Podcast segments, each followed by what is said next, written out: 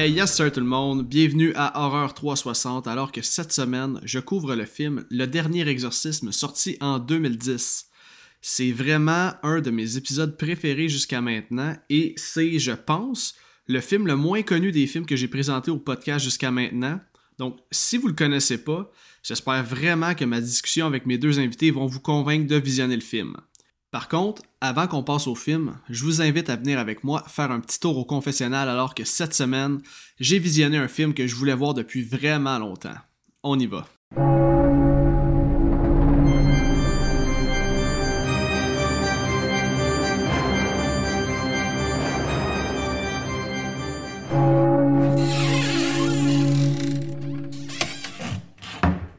Bienvenue dans le confessionnal. Cette semaine, j'ai décidé de vous parler de Pet Cemetery, sorti en 1989. Tu sais, on a tous un ou deux films dont on repousse l'écoute pour X raisons. Mais dans mon cas, Pet Cemetery est de loin le film dont j'ai le plus repoussé son écoute. Je me disais tout le temps, ah, je pourrais regarder ce film-là à la place, ou je pourrais regarder cette série-là à la place. Tu sais, j'avais tout le temps un petit préjugé comme quoi le film m'emmerderait. Et encore une fois, je me suis trompé solide. Je pense que le titre du film me faisait douter parce que j'ai toujours pensé que l'intrigue du film tournait autour d'animaux zombies. Et c'est nice dans un sens que je n'ai aucune idée dans quoi je m'embarque quand il est question de classique de l'horreur euh, comme ce film-là. Parce qu'au final, je connaissais zéro l'histoire. Et là, je vais vous dropper un peu en rafale les points que j'ai appréciés durant mon écoute. Selon moi, le gros point fort de ce film-là, c'est définitivement l'ambiance lugubre. La vibe d'automne est omniprésente et c'est un peu comme du comfort food pour les yeux. Je suis euh, vraiment content d'enfin avoir eu la chance de voir des scènes cultes, euh, soit celle de Zelda, euh, dont j'ai tellement entendu parler, ou encore la scène où le petit Gage se fait frapper par un camion. Et là, je dois dire que, étant un père de deux garçons, cette scène-là, je l'ai trouvée rough et euh, plus rough que j'aurais pensé en fait. Et pour ce qui concerne Zelda, euh, enfin je peux vraiment comprendre pourquoi cette scène-là, ou plutôt ce personnage-là, a traumatisé autant d'enfance. Sinon, euh, je peux dire que les effets pratiques sont incroyables, que ce soit la tête explosée du personnage de Pascal, ou encore quand le petit zombie Gage va aller tuer le vieux bonhomme Judd je trouve que ce sont tous des effets qui ont bien vieilli. Puis je me suis surpris à réagir à voix haute durant mon écoute tellement j'étais impressionné. Le point négatif, je sais pas si vous êtes d'accord avec moi, là, mais selon moi, c'est définitivement l'acting. Euh, ça vole pas haut, mais j'ai quand même eu du plaisir à visionner le film. Et là, shout out à la petite Ellie. Euh, c'est clair qu'elle fume des clopes en cachette pour avoir une voix rauque de même. Là. Ça pourrait être la fille d'Éric Lapointe. Donc, euh, tout ça pour dire que non, c'est pas un grand film, mais euh, je trouve que c'est un bon divertissement et c'est pourquoi je vais donner la note de 7 sur 10. Je vous ai sorti trois fun facts que j'ai trouvé assez intéressants pour vous en parler et je vous les nomme à l'instant. Saviez-vous que le rôle de Zelda, qui se trouve être la sœur en phase terminale de Rachel, euh, en fait, elle était jouée par un homme et la réalisatrice Mary Lambert, elle, elle voulait que Zelda soit vraiment terrifiante pour l'auditoire. Mais euh, elle croyait pas qu'une fille de 13 ans serait assez épeurante. C'est donc pourquoi elle a engagé euh, l'acteur Andrew Ubatsek pour faire le rôle de Zelda. Et on va se le dire, c'était efficace en tabarnak. Euh, sinon, en deuxième lieu, Stephen King, qui on sait que ce film-là est une, adaptation de son roman, j'apprends rien à personne, eh bien lui, il était présent, euh, je dirais, pour environ 90% du tournage, puisqu'il euh, habitait à seulement 20 minutes du lieu de tournage. Et finalement, saviez-vous que c'était originalement George A. Romero qui était censé réaliser le film, et là, quand le film a eu des délais, euh, il n'a pas eu le choix d'abandonner le projet et il a cédé sa place à Mary Lambert. Et à la place, Romero est allé euh, réaliser le film Incident de parcours sorti en 88.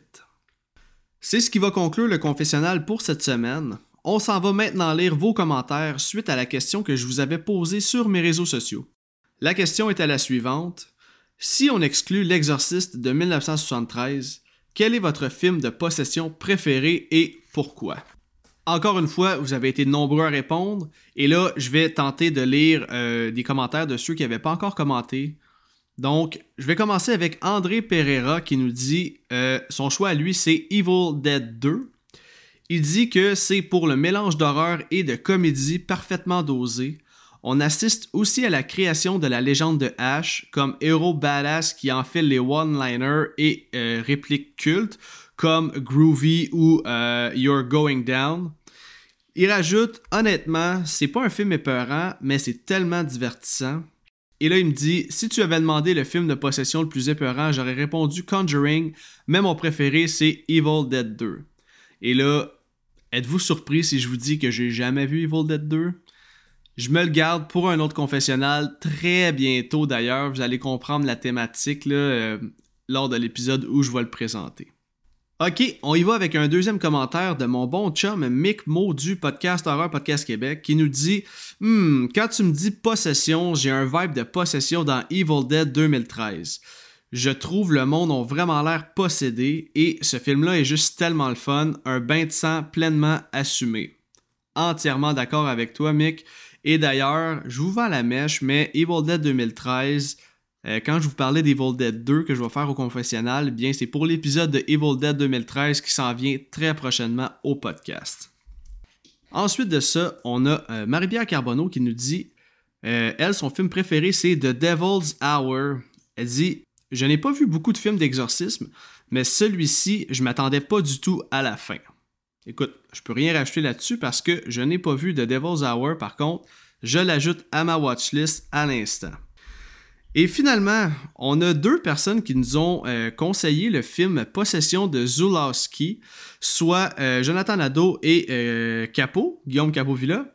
Et là, le commentaire de Capot est le suivant, il va dire Ça va sembler évident, mais je me demande si ça compte. Je vais dire Possession de Andrei Zulawski, je ne sais pas si je prononce bien son nom. Il rajoute parce que c'est un des, si c'est pas le meilleur film art house horror que j'ai vu de ma vie. La raison pourquoi, je sais pas si ça compte, c'est qu'on peut se demander de quel genre de possession le film traite. Mais juste pour le titre, c'est ma take.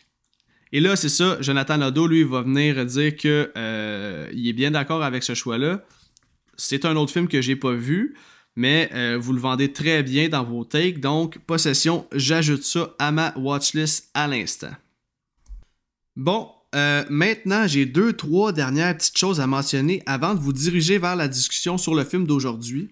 Premièrement, écoutez, je sais pas c'est quoi j'avais mangé ou bu pendant l'enregistrement, mais durant la première demi-heure, je parle vite en esti. C'est quand même très comprenable, mais tout de même, je parle vite, mais je m'ajuste plus euh, l'épisode avance. Deuxièmement, vers le trois quarts du podcast, je cherche un mot comme un cave, là. Eh bien, ce fameux mot-là, c'est le mot conférence. OK? Vous allez comprendre tantôt. Je sais pas pourquoi ça me revenait pas dans la tête, mais bref, je vous le dis à l'instant, le mot est conférence. Et dernièrement, euh, je, l'ai dit d'entrée de jeu, mais je pense que c'est l'épisode où j'ai été le plus naturel. C'est peut-être pour ça que c'est un de mes épisodes préférés. La conversation coulait à flot et euh, c'est ça, j'ai reçu deux excellents invités. Je pense que vous allez vraiment les aimer. Sur ce, bon podcast tout le monde. Cette semaine, je reçois deux gars qui ont un excellent podcast. Je suis très content d'accueillir Nick et Kev, aka les inconnus du cinéma, pour parler du film The Last Exorcism. On va dire le dernier exorcisme, plus facile à dire pour aujourd'hui. Comment ça va les boys? Hey, ça va bien. Merci beaucoup de l'invitation. On va commencer avec ça. Ça fait extrêmement plaisir. Puis, euh, on s'en est parlé un peu hors honte, mais j'ai comme un feeling que ça va être un épisode relativement court, puisqu'il n'y a pas une tonne de fun facts, mais surtout que le film n'est pas vraiment long non plus. Donc, je, pense que la discussion va, être précise et concise, mais ça sera pas une discussion comme si on couvrait genre Midsommar. Là, mm. euh, exact. Avant qu'on jase du film, j'aimerais ça, comme je fais avec tous mes invités, vous jaser un peu. Ben Premièrement, Concernant votre podcast, euh, vous le savez, là, moi je suis un de vos auditeurs euh, à la base. Je pense avoir écouté pas mal tous vos épisodes euh, qui, traitent des films d'horreur, évidemment, là, parce que ça j'en mange.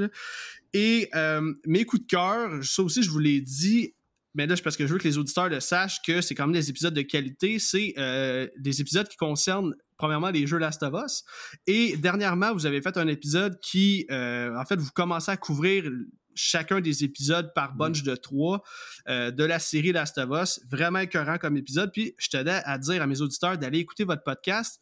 Et s'il y a des fans de Last of Us, je pense que euh, ça va valoir la peine d'aller écouter ces épisodes-là parce que vous en parlez avec passion.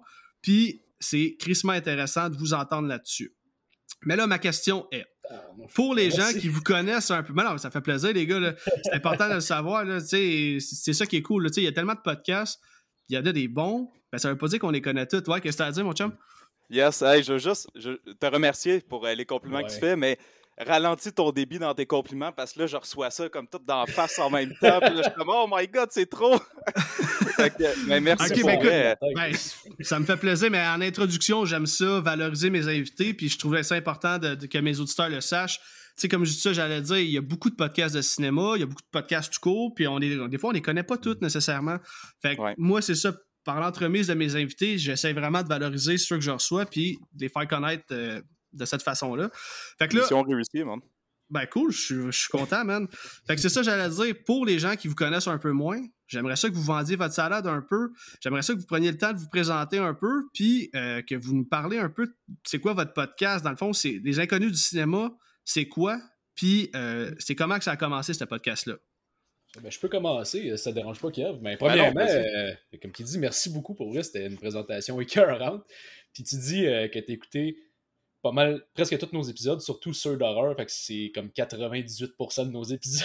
on, fait, tu sais, on, fait, on fait beaucoup d'horreur quand même, sans être un podcast sur l'horreur. Mais euh, c'est juste parce qu'on est des fans aussi d'horreur, tu sais, comme, comme vous autres, mais on touche à tout. On- Horreur, sci-fi en particulier, tu sais. euh, Ben, vous traitez bien les films à Oscar aussi, hein? tu sais, Ça, c'est pas mal des fois un peu Ouais. la thématique là, de, de- de- principale de vos films. là. Euh, c'est pas mal des, des- des gros hits là, que vous couvrez généralement. Ouais, ouais, ouais, ben tu sais, on... On a fait On quelques mardes, là. on a fait quelques mardes, ouais. Ça arrive. Puis on essaie, euh, on va pas trop dans les gros blockbusters, on en a fait quelques-uns quand même. Euh, mais en général, euh, on va aller dans des films euh, plus. Euh, ben, t'es- des, des gros films, comme tu dis, là. euh, Mhm. Souvent, des fois, on va faire des films plus obscurs un peu, tu sais, qui ont été moins parlés. Euh, On prend le tourneur mais- aussi là, de films d'auteur, un peu plus. Là. On en fait plus en Ouais, ouais, ouais, ben, en tout cas, on touche à tout, là. On peut dire qu'on touche à tout. C'est ça. euh, Les Inconnus, nous autres, ça a starté euh, en 2019. Euh, une idée venant de Kev. Ouais. Euh, Exact. qui est, ben, si, tu veux, euh, si tu veux dire euh, comment ça, ça naît dans ce, ce plan. Ce Ouais, ben, projet en- En fait, euh, tu sais, c'est. C'est vraiment anodin comment c'est venu. J'avais comme toujours aimé parler de films. Puis à l'époque, on était trois quand on a commencé, Les Inconnus. Fait que c'était avec un de nos amis qui, s'appelle Gab. Puis j'avais lancé ça dans le char, on en train de rouler. Puis j'y ai dit, hey, on devrait faire un podcast sur le cinéma. Puis là, il m'a fait, ben oui, c'est une bonne idée? Fait qu'on a commencé à investir de cette façon-là. Au début, c'était juste moi puis Gab. C'était notre idée. Mais là, Gab, il- c'était pas un gars qui était vraiment bon dans les critiques, dans l'ana- dans l'analyse de films. Fait qu'il a fallu que j'aille chercher euh, un backup. Fait que j'avais mon meilleur ami, Nick. J'ai commencé nice. à y en parler, puis je voulais l'introduire dans le podcast justement pour qu'on on ait quelque chose de qualité quand même. Puis euh, il a embarqué tout de suite. Puis là, on a eu quelques petits problèmes avec le temps. Fait que finalement, on est devenu juste moi puis Nick. Puis à partir de là, je pense que notre couleur s'est vraiment plus établie. Puis aujourd'hui, on a un podcast dont on est vraiment fiers. Puis pense qu'on continue euh, à chaque épisode là, de s'améliorer. Puis euh, on, on a pris vraiment de belles tournures. Fait que, sais, c'est un- c'est un peu comme ça. Ouais, ben écoute, Bon, c'est- je je suis vraiment d'accord avec ce que vous dites. Puis qu'est-ce qui vous démarque des autres podcasts? Mettons, les autres invités que je reçois, souvent, c'est seulement des podcasts audio. Vous autres, vous avez investi dans un petit décor, vous faites des montages euh, vidéo. euh, vous êtes, je pense que vous, vous faites des lives comme sur Twitch ou sur Discord, Ouais. je sais pas trop. Euh, je suis vraiment pas familier avec le, le- le- le format vidéo, mais j'en ai quand même regardé une couple. Là, puis c'est ça, c'est- cool de voir que vous, vous que vous vous investissez autant pour créer du contenu vidéo. Puis ça, man, pour euh, se faire voir, se faire connaître, souvent, c'est le même qu'il faut, qu'il faut y aller. Là, ça, moi, je suis vraiment. Moi, je fais tout seul, puis je, suis audio. Mhm. Fait que c'est ça, moi, c'est vraiment par l'entremise des médias sociaux, puis j'essaie d'être constant, de, de dropper un épisode vraiment aux deux semaines tout le temps, puis c'est, bien de la job, vous le savez autant que moi, c'est, de la job en crise, mais au final, quand on a conclu ce qu'on voulait faire, quand notre show est fait, les résultats sont là, puis c'est, un peu ça notre paye finalement, là, parce qu'on fait, on s'entend qu'on fait ça par passion et non pour euh, Absolument. du cash, là, tu sais. Ouais. Non, parce Ben, que c'est ça, pour, comme podcast, c'est- c'est bien dur de, de faire Ouais. de l'argent avec ça. là. Fait que je Non, pense qu'on on fait tout par passion. bon, Exactement. c'est ça. Puis, euh, nous autres, c'est sûr qu'il manque un peu de constance là, au niveau de. On, sortait nos épisodes à la base aux deux semaines. Là, c'est au mois présentement. Ouais. Euh, là, ça marche de même, là, mais c'est par manque de temps. Là, souvent, là, on n'a pas le choix. Mais comme tu dis, euh, ouais, on, aime, on, aime, ça toucher à tout. On a, on a audio, vidéo depuis le début. Là, on fait des lives. On a des épisodes qu'on a fait. Euh, dans, le char, dans, le char, dans, un, dans le cinépark. Dans un, dans un camping, dans un camping. On a tout touché à tout, nous autres. On, se fait du fun avec ça. C'est ça le podcast. C'est pour avoir du fun. C'est par passion. Puis nous autres, on aime ça. Euh, se lancer dans des affaires loufoques. Puis euh, let's go. on y va à 100%. Exactement. Non, Mais c'est ça. C'est c'est parce qu'on a aussi le format vidéo, fait qu'on peut aller chercher le, le, le, petit funny de plus, là, fait que ça nous amène vraiment des fois à se dire Hey, on essaye ça, ça va être le fun. Puis c'est ça qui nous distingue des autres, je pense. On a vraiment une couleur qui nous appartient. on a toute notre couleur, mais nous, on est vraiment comme avec le vidéo, on va chercher d'autres choses qui est vraiment intéressant aussi. Est très rare à faire en vidéo. Ben, c'est ça, c'est ça, je disais, qui, le fait que vous, que vous vous démarquez, en fait. Puis là, mettons qu'on close ça euh, par rapport à votre podcast. Là, Nick, tu me dis que vous manquez un peu de constance, mais mettons les auditeurs qui veulent vous suivre, euh, vos prochains épisodes, parce que là, cet épisode-là sort le 19 mars. Est-ce que vous avez déjà planifié de sortir d'autres choses après? Puis est-ce que ça va être à des fréquences, mettons, le jeudi aux deux semaines? Ou c'est tout le temps un peu euh, avec le gut feeling? Puis. Ben, on essaie de. On a, eu, on a, eu des moments où c'était plus, euh, plus difficile, mais là, on essaie de reprendre un peu notre constance qu'on avait. fait que, nous autres, on enregistre, on enregistre tout le temps les samedis. Euh, mais là, c'est au mois. Fait que le prochain podcast, je regarde dans l'agenda, c'est le 18 euh, mars. Euh, ben là, ton podcast va déjà être sorti. mais tu sais, c'est ça, nous autres, c'est le samedi soir qu'on fait ça. On fait ça live. Mhm. puis ensuite de ça, ben, je me tape le montage puis tout. Fait que l'épisode audio et vidéo va se retrouver va sortir souvent le dimanche ou le lundi, là, dépendamment du temps que j'ai eu. Là. Ouais, sinon, il y a toujours la rediffusion sur Twitch. La rediffusion sur Twitch qui est là tout le temps. Ouais, c'est ça. OK. nous autres, tout le temps le samedi. Là, le prochain, c'est, comme je disais, c'est le 18. Mais, mais suivez-nous, euh, si vous, vous êtes curieux. Euh, Facebook, euh, je pense qu'on a même un compte Instagram qu'on fait nos posts. c'est ça. Fait que, suivez-nous. On, annonce tout là-dessus. Là, fait que, bon, ben, parfait. Vous voulez savoir quand est-ce qu'on enregistre, là, puis quand est-ce que les lives ils partent, là, ben, meilleure place pour nous suivre. Man. Fait que pas trop, vous avez entendu ça, les auditeurs, les inconnus du cinéma. Allez suivre ça sur les réseaux sociaux pour avoir plus d'informations. OK, on va maintenant passer aux choses sérieuses. Euh, là, je pense que Kev est plus prête que Nick par rapport à ma prochaine question. Fait que, euh, comme je demande à tous mes invités, j'aime ça savoir un peu euh, c'est quoi les films les plus épeurants qu'ils ont vus dans leur vie. Là, tu sais, normalement, je demande est-ce que vous êtes un peu des fans d'horreur, mais vous l'avez un peu dit, 98% de vos films que vous couvrez, c'est généralement des films d'horreur, fait que je poserai même pas la question, je sais que vous en êtes. Donc, Kev, euh, le film le plus épeurant que tu as vu dans ta vie, ça serait lequel? Puis, j'aimerais ça que tu nous expliques pourquoi ce film-là t'a autant traumatisé. Euh, ouais, ben pour répondre à ta question, je veux juste nuancer quelque chose parce que euh, je pense qu'en termes de, frayeur et de peur, ça, c'est quelque chose que j'ai plutôt perdu avec les années. on dirait plus qu'on vieillit, moins qu'on a peur. Fait que maintenant, les films vraiment qui me marquent ou qui, vont aller chercher un petit peu ce côté horreur-là, ça va être des films plutôt troublants, qui vont jouer dans le malaise. Euh, on dirait comme Harry Astor, mettons, avec Midsommar et Hérédité. Ça, c'est des films vraiment qui vont venir me déstabiliser un peu plus aujourd'hui. Mm-hmm. Parce que, pour répondre à ta question, euh, quand j'étais jeune, pour moi, un film random qui m'a traumatisé à vie, puis que là, ça a été comme la vraie dernière fois que j'ai eu peur, c'était Sing avec Mel Gibson de M. Night Shyamalan. Ben Ce film-là avec les extraterrestres, là, il m'a genre vraiment là, euh, troublé. J'arrivais plus à dormir, puis euh, en tout cas, ça m'a marqué. Euh, mais aujourd'hui, je te dirais que ce qui me trouble le plus, puis un film d'ailleurs qui m'avait marqué énormément, c'est Sinister, sorti en 2012. OK, ben oui, j'allais couvrir ce film-là dans mon podcast. il, est efficace en crise avec les films en Super 8. Là, c'est, euh, Exact. Puis, tu sais, Scott, je trouve qu'il a vraiment trouvé une façon d'aller justement euh, redéfinir un peu le, malaise puis le, psychologique. Là. Je trouvais que ce film-là, avec les tapes, il m'avait vraiment, vraiment traumatisé. Euh. Puis, plus récemment, ben, je vais tricher, je vais t'en sortir deux parce que j'avais trop de la difficulté à me plugger sur un des deux. Euh, Tchernobyl, la série. OK, OK. Première fois qu'on m'a sort celle-là. Ouais, ouais, ça, Tchernobyl, je trouve que, tu sais, en termes d'horreur, c'est ce qui se rapprochait le plus de une peur. Là. Quand tu vois les, les, humains qui ont été exposés aux radiations, l'effet sur le corps, c'était terrifiant là, pour vrai. Puis il y avait une vibe, je trouve, d'horreur dans cette série-là. C'est Greg Mazin en plus, celui qui fait de Last of Us. Ouais. Que demander de Ouais, mieux? ouais, ouais, ok. Chris de beau segway, ça c'était parfait. Ok, euh, Ouais. Nick, je sais pas si tu as eu le temps d'y penser un peu. Mettons, là, tu peux y aller, tu peux y aller au pif, là, c'est pas grave. Ben- Pense à un film qui t'a fait peur, puis explique-moi pourquoi ce film-là te fait peur. Moi, euh, euh, tu sais, je suis un peu dans, dans la lignée de Kev, là, comme qui dit, euh, tu sais, euh, de nos jours, euh, ben, maintenant, il n'y a plus grand-chose qui me fait vraiment peur là, dans l'horreur. Tu sais, euh, si si mais quand j'étais jeune, j'étais... J'avais peur de tout, là, tu sais. J'étais pas vrai, là. Mais honnêtement, là, euh, quand, quand- quand j'étais kid, le film qui m'avait traumatisé solide, là, euh, c'était Le Cercle. Ben oui. Le Ah, cercle, ouais. moi, ça m'avait, moi, ça m'avait, ça m'avait freaké en tabarnak, là. Ça, ce film-là, là, m'avait, m'avait vraiment, je dormais plus, là, tu sais. là. Mhm. La, la fille qui sort de l'écran. Est-ce là. que t'as t'as réécouté euh, Le Cercle euh, dans les dernières années?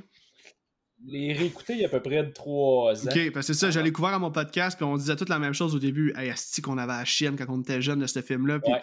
à notre écoute, on était là, Chris, c'est pas tant bon, le Ring, là. C'est, ça Non. vieillit vraiment pas bien. là. Même la, la fameuse scène dans le garde-robe, là, est meilleure dans nos souvenirs mais parce qu'elle fait pas tant peur, puis ça Ouais. dure même pas une seconde. là. Fait que c'est plus tant ouais. efficace que ça, mais je suis quand même d'accord que The d'accord. Ring, euh, c'est un film qui a marqué Mais des générations. C'était un film qu'à l'époque où c'est sorti, ça a marqué en maudit, là, tu sais, c'était quelque chose, mais ça a peut-être juste mal vieilli. En tout cas, quand je l'ai réécouté le troisième, moi aussi, j'ai. J'étais comme, ouais, finalement, c'était pas, c'était pas si hot que ça, tu sais, mais on en a vu d'autres. Puis, tu sais, plus récemment, ben, tu sais, euh, Midsommar, c'est un film qui m'a marqué Mhm. beaucoup aussi, là. Euh, T'en as parlé tantôt, mais ça, j'y avais pensé justement avant, là.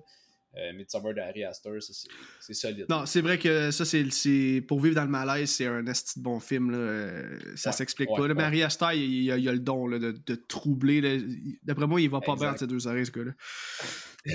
Clairement pas. T'as-tu vu euh, la- le trailer de son prochain euh, Ouais, ben oui, ben film oui. avec euh, Joaquin Ouais, Phoenix? Boys Not Afraid, euh, le film tourné à Saint-Bruno puis à Montréal. là.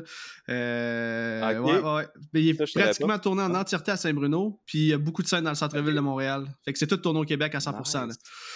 Oui. On va passer au prochain segment. En fait, on est sur le bord de parler du film d'aujourd'hui, Le Dernier Exorcisme. Je veux savoir qu'est-ce que vous avez pensé chacun votre tour de votre euh, visionnement? Est-ce que je sais qu'il y en a un des deux qui l'avait déjà vu, je me souviens plus c'est qui. Euh, C'est Kev. c'est c'est qui? C'est Kev? C'est Ouais. Ok, c'est ça. Ben dans le fond, je vais commencer avec toi, Nick, d'abord. C'était la première fois que tu le voyais. Comment t'as aimé ton écoute? Euh, honnêtement, euh, j'avais aucune idée, j'avais jamais entendu parler de ce film-là. Ok. Jamais, jamais. J'ai pas regardé le trailer, rien avant de l'écouter, fait que j'avais aucune idée où c'est qu'on s'en allait avec ça. Euh, j'ai aimé le, le- j'ai aimé le principe, le fait que c'est un euh, Documentaire? genre de charlatan, ouais, documentaire, ouais, mais comme un genre de charlatan, tu tout ça, j'ai trouvé ça cool. Mais pour moi, le film, il a pas marché. C'est, c'est- sérieusement, je trouve que le film, il voulait aller à quelque part, puis il réussissait jamais à y aller à 100%. Par contre, l'acting était sublime, je dois le dire. L'acting, tout le monde faisait une Christie de belle job là-dedans. Euh, surtout euh, Ashley Bell, euh, elle était écœurante. Euh, Patrick Fabian, il est super bon. Tu sais, vraiment, Mais tout oui. le monde, tout, Saul. tout le monde faisait une job de feu. Mais le film, pour moi, n'a pas marché. Ça n'a pas marché. J'ai pas aimé la tournure que ça a pris. J'ai pas aimé la finale. Il y a certaines scènes, des belles scènes, des scènes de- de- de- d'exorcisme qui sont bien réalisées, mais c'est tout. C'était pas intéressant, énormément ça. Je suis content que tu aies un avis contraire de la mienne, dans le sens où je respecte ça à 100% là, parce que je suis sûr que tu vas apporter des points que je vais faire comme Chris, c'est vrai. C'est pas fou. Moi, j'ai quand même. Ce que je vais le dire après, là, mais faisait-tu longtemps que tu l'avais pas vu, ce film-là? Euh, ben, la seule fois que je l'ai vu, c'est quand il est sorti, puis j'étais allé le voir au cinéma. Fait que euh, ça, ça fait longtemps, puis ça, c'est dans mes années où est-ce que je consommais énormément plusieurs drogues. Fait que le film, je- j'avais aucun souvenir vraiment de c'était quoi. Je me rappelais, tu sais, d'un peu la vibe, mais pas plus. Fait que mon écoute m'a vraiment repositionné dans, dans mon avis. Puis euh, j'étais un peu partagé. Je suis un peu du bord à Nick. euh, mais moi, ça va plus se, se définir vers le twist à la fin, on va en reparler. Parfait. Mais euh, j'apprécie, mais il y a quelque chose à la fin que j'ai pas, j'ai pas de temps trippé. Intéressant, vraiment intéressant. De mon côté, moi, euh, je pense que c'est mon film de possession préféré. Mettons que j'exclus l'exorcisme, parce qu'on s'entend que l'exorcisme, c'est l'exorcisme. là. Ben oui. Mais euh, ce que j'aime, c'est que ça y est dans un style fan footage. Je trouve que ça rend le tout encore plus crédible. Tu sais, que ça soit justement, comme Nick a dit, que ça soit euh, version documentaire, qu'on comprenne un peu le purpose du documentaire qui veut un peu euh, dévoiler la face cachée de l'exorcisme on va en jaser un peu plus tantôt, là, mais j'ai aimé le scénario, j'ai aimé comment l'histoire est, racontée finalement. Et comme moi, par contre, la fin, j'adore. Fait que c'est peut-être là qu'on va avoir un petit clash tantôt, mais c'est cool parce que c'est ça qui fait des bonnes discussions. les scènes d'exercice sont crédibles, puis comme on a tous dit, là, je pense qu'on va tous être d'accord pour dire que Ashley Bell et Patrick Fabian ont deliver deux solides performances. Fait que, euh, moi, gros, euh, moi, je suis vraiment vendu, là. Mais en fait, c'est ça, moi, je triche et que je couvre aucun film à mon podcast que j'aime pas. Fait que, je me ah, prends des. Mais par, contre, par contre, j'avais pas de gros souvenirs. Parce qu'au début, j'étais censé couvrir l'exorcisme d'Emily Rose. Puis c'était même ça que j'avais demandé. Puis quand j'ai regardé le trailer, j'ai fait Ah, c'est pas ça que je voulais regarder, man. Puis j'étais comme Il me semble que c'est pas tant bon. Là. Ça, tout le long, ça se passe dans un procès. Puis je sais pas, c'était pas le genre de film que j'avais envie de parler dans un podcast. Tandis que lui, je me souvenais que je l'avais aimé. Puis à ma réécoute, je me suis rendu compte qu'il était aussi bon que dans mes souvenirs finalement. Écoutez, je vais faire un petit rappel à mes auditeurs, comme je fais à tous les épisodes. Euh, en fait, si c'est la première fois que tu écoutes le podcast, premièrement, bienvenue. Et deuxièmement, ceci est un petit avis pour euh, te dire que Horror 360, c'est un spoiler podcast. Donc, si tu n'as jamais vu le dernier exorcisme, je te conseille d'aller euh, de faire pause maintenant, d'aller visionner le film et de revenir tout de suite après parce qu'on s'apprête à spoiler le film de A à Z. Et là, je vais y aller avec la fiche technique. Ensuite de ça, j'ai trois, quatre fun facts. Là. Les auditeurs, normalement, vous le savez, je me donne corps et âme pour essayer de trouver le plus de fun facts possible. Euh, mettons, au dernier épisode, Cabin in the Wood, j'en avais comme une centaine, là, que j'ai dû faire un triage, là. Non, j'en ai pas droppé ça, mais je veux dire, j'en ai choisi beaucoup parmi ces fun facts-là. Là, j'en avais peut-être 10, puis j'en ai peut-être choisi 6 pour l'épisode, dont 4 que je vais dire drette là pour la pré-prod. Puis c'est pas des gros fun facts, c'est vraiment des petites choses, mais bref, le concept de mon podcast est le suivant, donc je vais en dropper une coupe. Tout ça pour dire que la fiche technique est la suivante. Le Dernier Exorcisme est un film d'horreur américain de style found footage sorti en 2010, réalisé par Daniel Stam.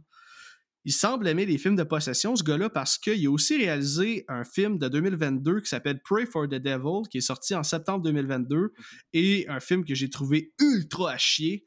Euh, si vous l'avez pas vu, boy, je vous le conseille même pas. C'est, je sais pas, c'est trop studio là. Ça, ça paraît que c'est cheap, cheap, cheap. Puis je sais pas, j'ai pas aimé. Le film a été tourné avec un budget de 1,8 million de dollars et ça a ramassé un immense 67,7 millions de dollars au box-office. Mhm. On s'entend que ça l'a rentré dans son cash en masse. le film met en vedette Patrick Fabian dans le rôle de Cotton Marcus, Ashley Bell dans le rôle de Nell, Iris Barr dans le rôle de Iris Risen, Louis Ertum dans le rôle de Louis Sweetser. Vous allez remarquer un fun fact au moment où je décris euh, les noms. Là. Ouais, Caleb Landry Jones dans le rôle de Caleb Sweetser. On va commencer avec ce fun fact-là, hein, parce qu'il est assez évident. Euh, 8 des 17 acteurs crédités portent leur propre prénom pour leur rôle. Donc, je sais pas pourquoi, mais bref, ça a été comme ça. Un affaire que j'ai pas compris, c'est un fun fact que je trouvais drôle à mentionner parce que euh, savez-vous que le film est quand même très simple. C'est une ligne directrice. Puis, c'est une affaire que tu peux mm-hmm. organiser dans un après-midi, dans un bon caucus entre chums. si on pense à Cabin in the Woods que j'ai couvert au dernier épisode, qui ont fait un asti de film complexe, qui, ont, se sont enfermés dans une chambre d'hôtel et qui ont écrit ça en seulement trois jours, ben sachez les boys que ce script-là, ça a pris trois ans à écrire. Ouais, ils ont travaillé là-dessus pendant trois ans, man. Pour finalement, tu sais, oui, c'est bon, c'est efficace, mais il me semble qu'au bout de trois ans, on peut donner de quoi d'un petit peu meilleur que ça. Trois ans pour ben, ça. oui. mais il a fait de l'argent, par exemple. ouais, ouais, il a pas maudit. Ça valait la peine de trois ans. Plus c'est simple, plus ça fait du cash. Je pensais à Activité Paranormale, qui est le film le plus lucratif de tous les temps, de toute l'histoire du cinéma, man. C'est le film qui a rentré le plus dans son argent. Ça, c'est fucked up. ouais. T'avais-tu, euh, t'avais-tu justement, parce que je les ai sortis les chiffres, là, tu t'en rappelles-tu, c'était combien qui avait fait Paranormal Activité? Ah, ben, je sais pas, je sais qu'il y a un budget de 15 000 mais euh, il a fait comme quelque chose comme. Et là, je m'en souviens plus, comme 500, 600 millions, plus que ça même, je sais pas. Combien il a fait? Euh, 194. 194,2 millions. Je suis dans le champ tabarnak, là, mais, ouais, c'est ça, on s'entend que c'est. Mais quand même, 15 000 C'est ça. Hey, pour un film qui a coûté 15 000 Ça n'a aucun calice de bon sens. ouais, Mais non, c'est ça, que je suis dans le chèque, mon 500 millions. Mais ouais, je l'avais couvert ce film-là, mon podcast. Je m'en souvenais que je l'avais dit, je le dis. Mais l'information que ah, j'ai retenue, c'est que c'est le film qui a rentré le plus dans son argent de tous les temps. Tout ça pour mhm. dire que un euh, found footage, souvent, moins tu d'acteurs, plus la façon est simple de filmer, plus c'est accrocheur, plus le monde peut relate, moins tu as de casser le basic, mhm. fait que plus c'est vendeur pour un auditoire, puis t'attires plus de gens. Euh, ok, j'ai deux derniers fun facts. Originalement, le film était censé s'appeler Cotton au lieu de The Last Exorcism pour le nom de Reverend Cotton. On s'entend que c'est crissement pas vendeur. Non. Et finalement, euh, le poster du film, c'est un asti beau poster. C'est une des très belles affiches de film que j'ai vues. Et sachez qu'au Royaume-Uni, euh, il y a eu 77 plaintes concernant cette, cette affiche-là. Les plaignants la décrivaient comme offensante, affligeante et impropre à la diffusion publique. Euh, il y a des personnes qui ont même qui ont affirmé que la jeune fille sur l'affiche semblait avoir subi une agression sexuelle. Bref, ainsi que le monde cherche des bébés, tout ce qu'il n'y en a pas. Mais tu vois, ça, normalement, c'est un fun fact que j'aurais skippé parce que c'est pas tant intéressant, mais là, je n'ai tellement pas. Chris, il faut que je filme l'épisode un peu. Ouais, c'est ça. mais tu sais, j'ai l'image devant moi, puis est où l'agression sexuelle? Je, euh, je sais pas s'il y avait plusieurs versions du poster, par contre, là, mais. Euh, ah, ah j'espère, parce que là, même. Euh, ouais, écoute. Ça n'en prend pas gros, hein. Il y a encore des gens qui vivent en 1750, là, fait qu'eux autres, la religion, c'est le top. Là. Mais on le voit un peu dans ce film-là, justement, à quel point la religion, ça peut être. ça peut te faire mm-hmm. déconnecter un peu. Ah, ben c'est sûr. Ok, mm-hmm. on va y aller d'un petit music cue, puis je vais, on se lance dans le film. Est-ce que vous êtes prêts? Yes, sir.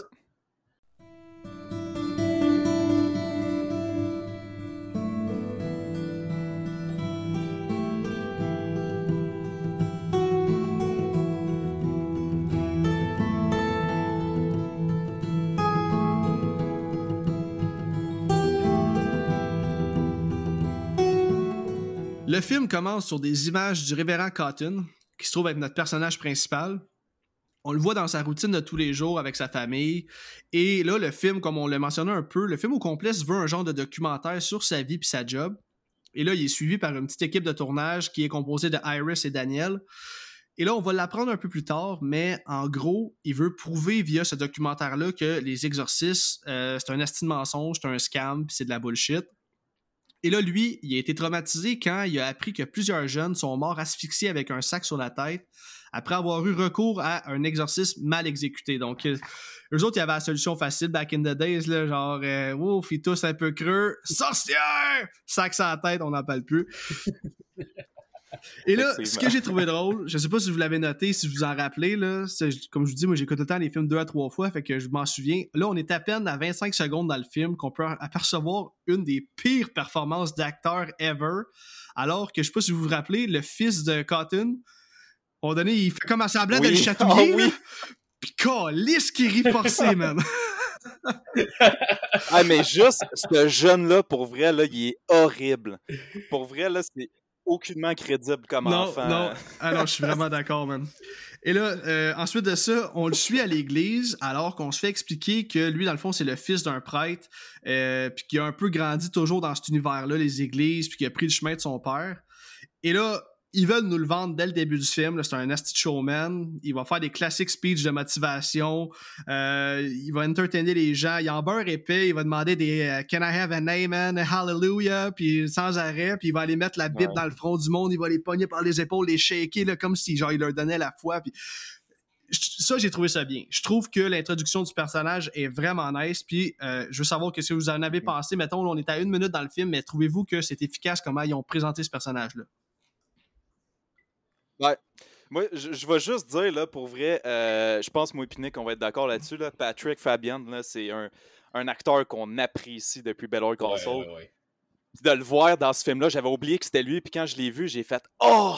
Yes! Puis là, je l'ai vu comme se promener, puis j'étais comme, ah, oh, c'est Howard, là, tu sais, c'est tellement nice.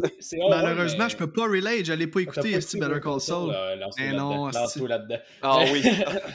mais euh, ouais, non, euh, ben tu sais, ouais, euh, je suis d'accord avec ce que tu dis, tu sais, c'est Howard, mais en même temps, je trouve que, tu sais, Patrick Fabian, j'ai pas vu souvent dans, dans, mm-hmm. au, cinéma.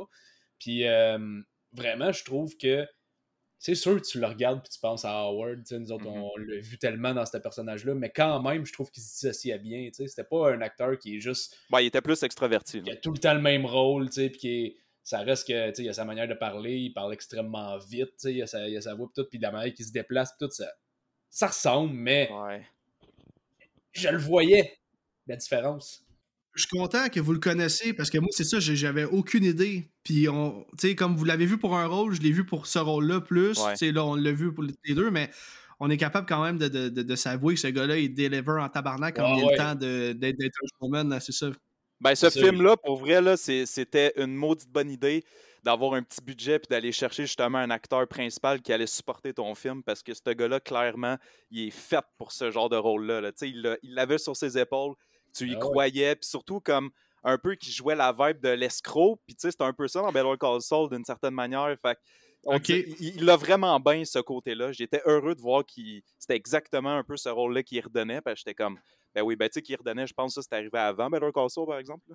C'est 2010. Ouais, Ouais, ouais. ben, tout de même, là, c'est ça, il est capable de deliver ce genre Ouais. de performance-là. Puis là, je vais prendre Ouais. la balle au bon. Tu parles que c'est un escroc. Euh, tout de suite après, dans le fond, on apprend qu'il fait des mini-films de temps en temps, que c'est lui qui fait ses propres props, dans le fond, ses- ses objets qu'on voit dans le film Mhm. dans ses films. Et c'est un détail important parce que ça va revenir un petit peu plus tard dans le film, euh, de savoir qu'il est capable de créer ses propres objets pour faire ses estimes de manigance. Là. Et euh, c'est ça, j'ai écrit ce gars-là, c'est un esti charlatan de première. Il sait comment faire du cash avec les gens vulnérables. Et mais ce qui est cool, c'est qu'il s'en cache pas pantoute, puis il Ouais. s'assume, puis c'est un peu ça le but du documentaire. Puis il dit lui-même, il dit ouais mais je m'en fous, c'est de la bullshit les exorcistes, le monde croit à ça, mais j'y crois pas moi là. là. J'ai jamais cru aux démons là, c'est, de l'esti de merde. c'est un côté du film que j'avais vraiment apprécié. là. Le côté, euh, ce côté-là, comme tu dis, là, tu sais, que charlatan, puis tous ces, ces props, justement, comme tu viens de dire, là, qui étaient arrangés, patentés pour faire croire euh, au monde qui était possédé ou qui faisait de quoi. Ça, j'ai trouvé ça super, là, pour vrai. Ça, c'est un, un bon point du film. C'est un, un aspect qu'on n'a pas vu souvent, je trouve, dans des films d'exorcisme. C'est Ouija, quelque chose. Ouija, il commençait comme ça. La famille, Oui, là, la fille, vrai, vrai. elle vrai. faisait son escroc avec sa. Elle, elle, elle recevait du monde, puis elle faisait des fausses séances. Là, ouais. ouais, ouais, ouais, c'est vrai. C'est sorti pas mal après. Là. Ouais, exact. Non, mais tu sais, c'était cool de voir ça parce que c'est un côté qui, qui est le fun. Parce que, tu sais, souvent, les films, justement, d'exorcisme ou de démons, ça va aller toucher ceux qui y croient, mais automatiquement, tu sais, Mm. ceux qui y croient pas vont être fermés à ce film-là, puis il va aller toucher moins de monde. Fait que de l'amener de côté, du côté de l'escroc, tu vas chercher un peu l'ensemble de, ta, de, de tes euh, fans, finalement. Fait que tu touches plus de monde Ouais. de cette façon-là. Ouais, c'est c'est ça. J'ai trouvé ça vraiment original et nice. hein. C'est un Mhm. bon point que tu amènes, puis on va en parler vraiment à la fin, mais c'est un peu pour ça que j'aime la fin. C'est qu'il est tellement sceptique qu'à la fin, man, il fallait ça en Mhm. tabarnak. Là. Fait Ouais. que c'est ça que j'aime, comment ils ont joué avec, euh, avec le principe comme de, de- de- d'être sceptique finalement. Là. Ok, euh, on va accélérer un peu dans le film. Et dans le fond, ils vont aller dans le bureau de son père. Et là, ils vont sortir un livre sur les démons qui explique l'origine de plus de 20 démons. On apprend aussi que, dans le fond, faire des exorcismes dans cette famille-là, c'est une pratique courante parce que son père en a complété plus de, de- de 150. Ensuite de ça, ils vont retourner chez eux. Là, il va aller ouvrir une des nombreuses lettres qu'il a reçues. Sur la lettre, ça va être écrit euh, Ouvrir immédiatement. On va apprendre que c'est un appel à l'aide pour une demande d'exorcisme. Et là, c'est là qu'il va raconter un peu dans le documentaire qu'il dit non, non, moi je crois pas à ça, l'exorcisme, blablabla. Et euh, Cotton et sa petite équipe de tournage vont donc se rendre en, en direction de la Louisiane pour tenter d'aider une famille qui va être la famille principale du film. Et là, en arrivant euh, sur la route qui donne accès à la maison de la famille, ils vont tomber sur Caleb, qui se, qui se trouve être le frère de la dite fille possédée qu'on connaît pas encore. Il va tenter des, des, de se rendre à la maison. Et là, il va leur lancer de la boîte comme un esti de bombe pas élevé, man. Puis, euh, déjà là, moi, il me semble que j'aurais sorti du puis j'aurais réglé son esti de problème, là. Mais, euh, non, mais tu sais, tu t'en vas quelque part, tu connais pas le dude, tu commences à te lancer de la boîte. Je sais pas, c'est un, red flag en partant, là. Mais, mais moi, pour vrai, c'est un bout dans le film que j'ai trouvé vraiment nice parce qu'au début, tu sais, c'est ça, tu le sais pas qu'il fait partie de la famille. Fait que là, il- Non, c'est ça. il va dans son petit chemin, puis il essaie de trouver la maison. Puis là, t'as juste un esti de redneck qui sort, qui se met à leur garocher des affaires. Il a l'air fucking weird dans, euh, weird le passant, là, quand il parle. Vraiment. il a l'air, s'il est pas sur le crack, genre, il y a quelque chose, là, parce que le gars, il est pas à jeun, là. Non, non, c'est ça. puis j'ai vraiment trouvé que ça installait l'espèce de, de, de, ton pour le village, puis où est-ce qu'il s'en aille. Là, là, j'ai fait comme, oh, OK, ça, ça, devient creepy. Là. Ça, j'ai vraiment trouvé Mais ça, ça là, c'est un peu une trope de film d'horreur. C'est tellement un classique quand il y a une gang qui se dirige vers un endroit dans un film d'horreur, puis là, ils vont croiser. Normalement, c'est un pompiste de station-service. Ouais. Dans ce cas-ci, euh, c'était Caleb. Il y a tout le temps le premier galouche que tu croises qui dit non, non, elle est pas là, ou genre, il va dire ouais, ouais, allez-y. T'as la fille dans le pick-up qui se monte les boules, puis souvent, c'est une blonde, tu sais. ouais, oui, oui, c'est un ça, ça un slasher, c'est sûr, ça, ça arriverait à un moment comme ça. Ça aurait été inévitable. Donc là, euh, ils vont finalement arriver à la maison. On va être présenté à Louis, qui se trouve être le père de la famille. Euh, là, Cotton puis lui, ils vont aller jaser de la situation parce que là, Louis était comme pas au courant qu'il allait avoir des caméras. Et là, il va y expliquer qu'il tourne un documentaire puis qu'ils veulent absolument filmer l'exorcisme en question. Euh, là, Louise va raconter à l'équipe de tournage que sa fille a tué des animaux, mais qu'elle s'en rappelle jamais.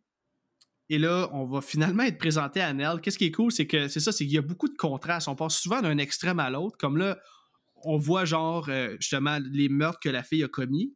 Puis on passe tout de suite après sur un plan de Nell qui se trouve être une jeune fille qui a l'air genre d'une pure, d'une sainte, qui est toute gênée, genre juste, tu peux pas être méchant envers elle. Tu as juste envie d'être gentil avec elle. Puis, tu sais, elle a l'air tellement innocente et souriante. Puis, elle est tellement bien présentée. Elle a l'air vulnérable euh, aussi. Ça, c'est un aspect. Oui, c'est ça.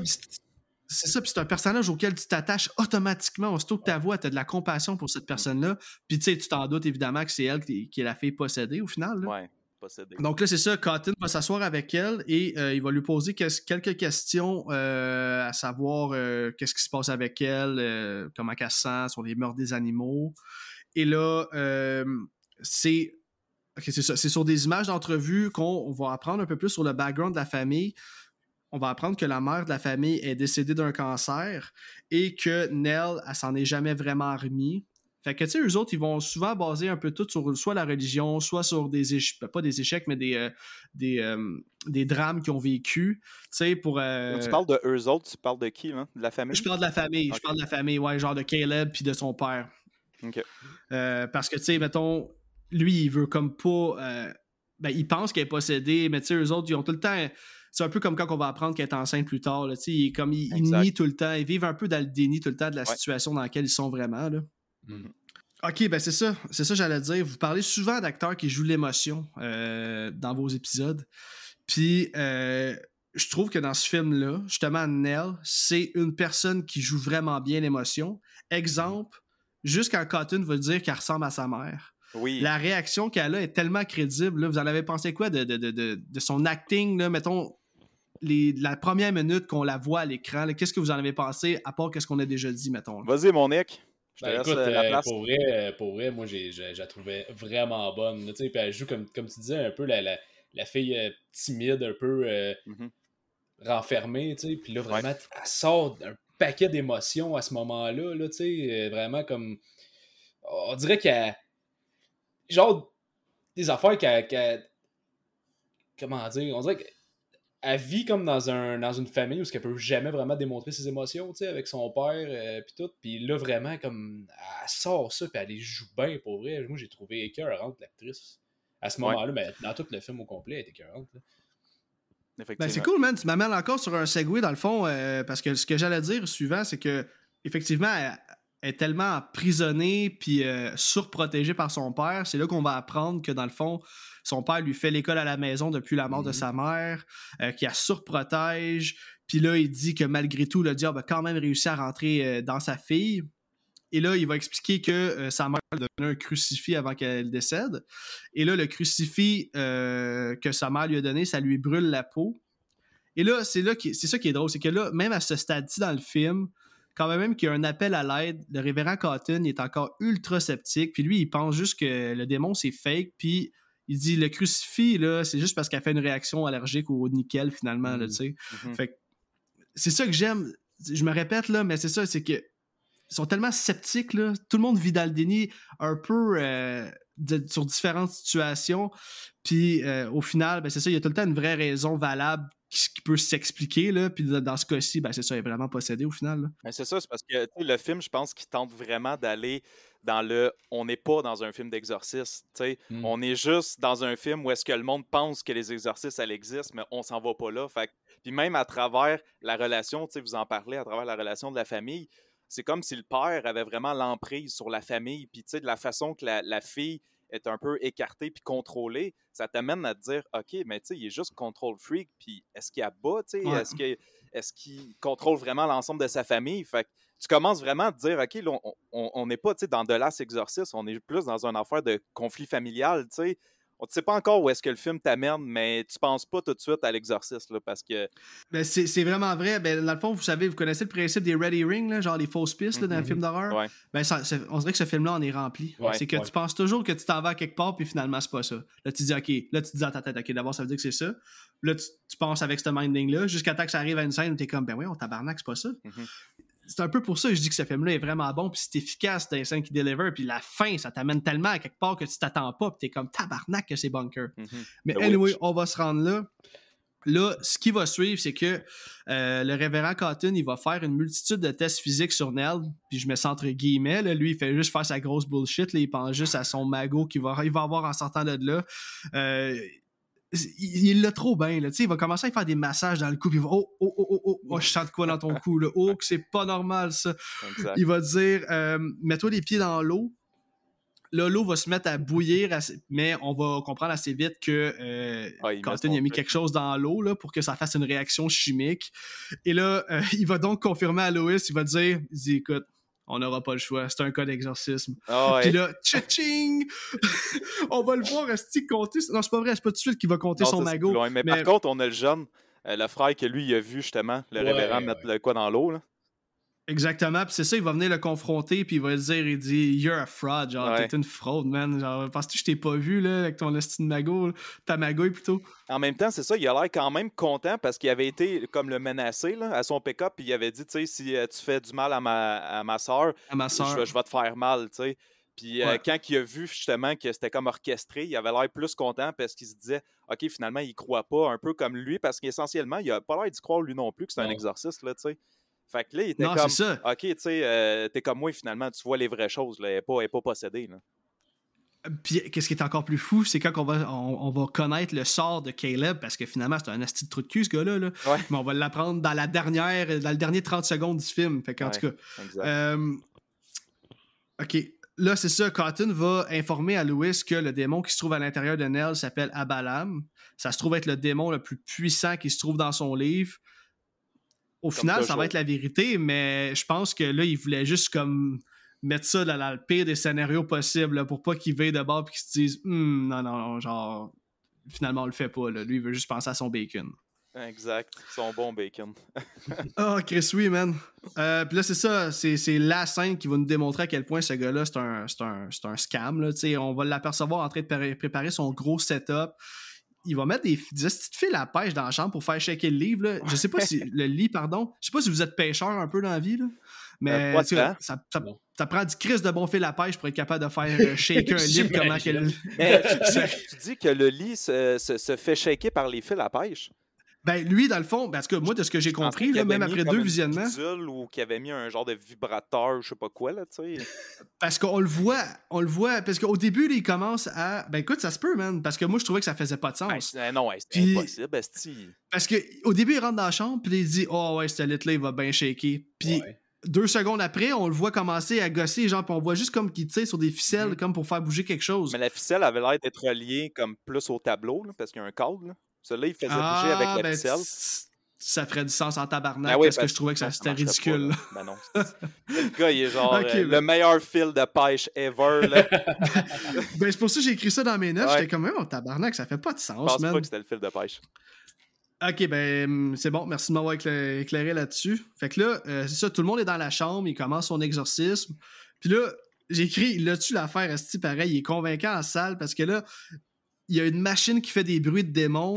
Euh, le lit va shaker, Nell la capote, la scène à coupe, puis là on va voir un genre de behind the scene où on va voir tous ces gadgets truqués, euh, genre en passant des bagues qui se mettent des pouces, genre pour mettre de chaque côté du visage de, de, Nell qui fait comme de la petite boucane, euh, en passant au euh, crucifix qui crache une petite vapeur, genre comme s'il était en train de brûler, puis là lui il acte en malade, il fait le bacon à terre. J'ai adoré cette scène-là, il se met à terre, puis la, la, boucane à sort, oh, lisse, non. Ah ouais, ah, non, mais pour vrai, what a dick. Là, comment, comment, profiter d'une famille être déjà à terre puis de leur kicker des reins pendant qu'ils sont à terre. Mais, mais ce qui est con, c'est que c'est un peu ça. Là. Euh, je sais pas si tu as déjà écouté Christian Page, mais il a rencontré euh, Lorraine Warren. C'est ça qui expliquait. Ah, ouais, ouais, eux autres, quand il, quand il est allé la rencontrer, il lisait ses, ses écrits puis les livres qu'ils ont fait c'était tout le temps ça. Tu avais un cas, mettons, qui se parlait dans une ville de, possession, mais c'était rien d'intense. Puis à la limite, c'était même pas de possession. Mais quand une Lorraine rentrait avec euh, son, son mari, euh, là, ça devenait le diable en personne qui était là. Il mettait ça super big. Puis, tu sais, il orchestrait un peu, puis il amplifiait beaucoup les événements. Fait tu sais, il, mm. allait rechercher une espèce de, de, de, connaissance, de notoriété par le par la faiblesse des gens qui croyaient vraiment finalement qu'il y avait des maisons hantées et que leur fille était possédée, mais finalement, eux autres profitaient seulement de leur faiblesse psychologique pour aller faire de l'argent en écrivant des livres puis des récits sur ce qui s'était passé. Fait que, on dirait que c'est comme quelque chose qui a souvent été là, les escrocs même avec l'histoire de possession. Ouais, clairement. Ben oui, tellement. Puis là, en plus, c'est ça, là, on arrive vraiment à la scène où, dans le fond, ça coupe, puis on le voit juste en train de compter son cash, bien fier, pas stressé, aucun remords d'avoir crossé une faune famille, man. Je trouve tellement, là, c'est une petite journée au bureau de fini, là, puis lui, il est comme, euh, bon, ben, euh, on va ramasser notre stock, puis on va partir en direction de l'hôtel, on n'a plus rien à faire ici, tu sais. Exact. Puis là, c'est là que le film devient intéressant, par contre, parce que là, ils vont aller au motel, puis, euh, au beau milieu de la nuit, Cotton va se réveiller et là, il va trouver Nell dans sa chambre d'hôtel alors qu'ils sont déjà très loin de la maison. Il n'y a aucun d'explication sur comment elle a pu se rendre là sans voiture. Personnellement, moi, c'est le premier moment que j'ai trouvé vraiment creepy. T'en as pensé quoi, toi, Nick, de cette scène-là? Ah, écoute, euh, la scène. de servir une bière. ouais, ouais, mais Ah non, pour vrai, cette scène-là, c'était comme, what the fuck, d'où c'est qu'elle sort? C'est quoi mm. cette affaire-là? Puis Là, elle se met à. Euh, C'est-tu cette scène-là? Je mélange-tu là? Je pense qu'elle vomit à cette scène-là. Ouais, elle, se vomit. C'est pas là qu'elle est comme dans le lit, là, pis qu'elle comme. Euh... Elle liche la fille, là. Elle liche la fille, man, pis je suis comme, what the hell? Qu'est-ce qui se passe? Elle est horny, là. Elle est horny, ouais, c'est ça. Elle est horny, pis elle veut la, la fille, man. Non, ça c'était, c'était fucked up, ça sortait de nulle part. Là. Ça, c'est une scène qui, qui a marché en esti pour moi, là. vraiment. Là. Puis quand je parle de contraste, la dernière fois qu'on a vu Nell, c'était la petite fille souriante, pimpante, puis là, c'est la fille horny qui est complètement démoniaque, puis qui est complètement perdue, puis qui est là, puis qu'on sait pas pourquoi, man. Exact, Fait que Asti qui joue bien avec la peur, puis cette actrice-là, pour vrai, je, je, me souviens même pas de l'avoir déjà vue dans d'autres choses, mais calisse qu'Adèle J'ai checké, puis elle a pas joué dans grand-chose. Je pense qu'elle joue dans le 2, par exemple, parce que ce film-là, il y a un sequel. Ouais, ouais, j'ai vu qu'il y avait un sequel. mais... je pense qu'elle ah, joue ouais, avec la même. Ouais, il me semble qu'il mais il est vraiment mal critiqué, par exemple.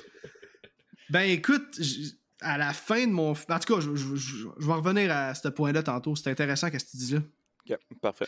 Euh, fait que c'est ça. Finalement, euh, Cotton puis son crew, ils vont l'amener à l'hôpital pour la nuit. Puis là, Louis, son père, va venir la chercher le lendemain matin. Nell, elle va raconter qu'elle a aucun souvenir de comment elle est arrivée là.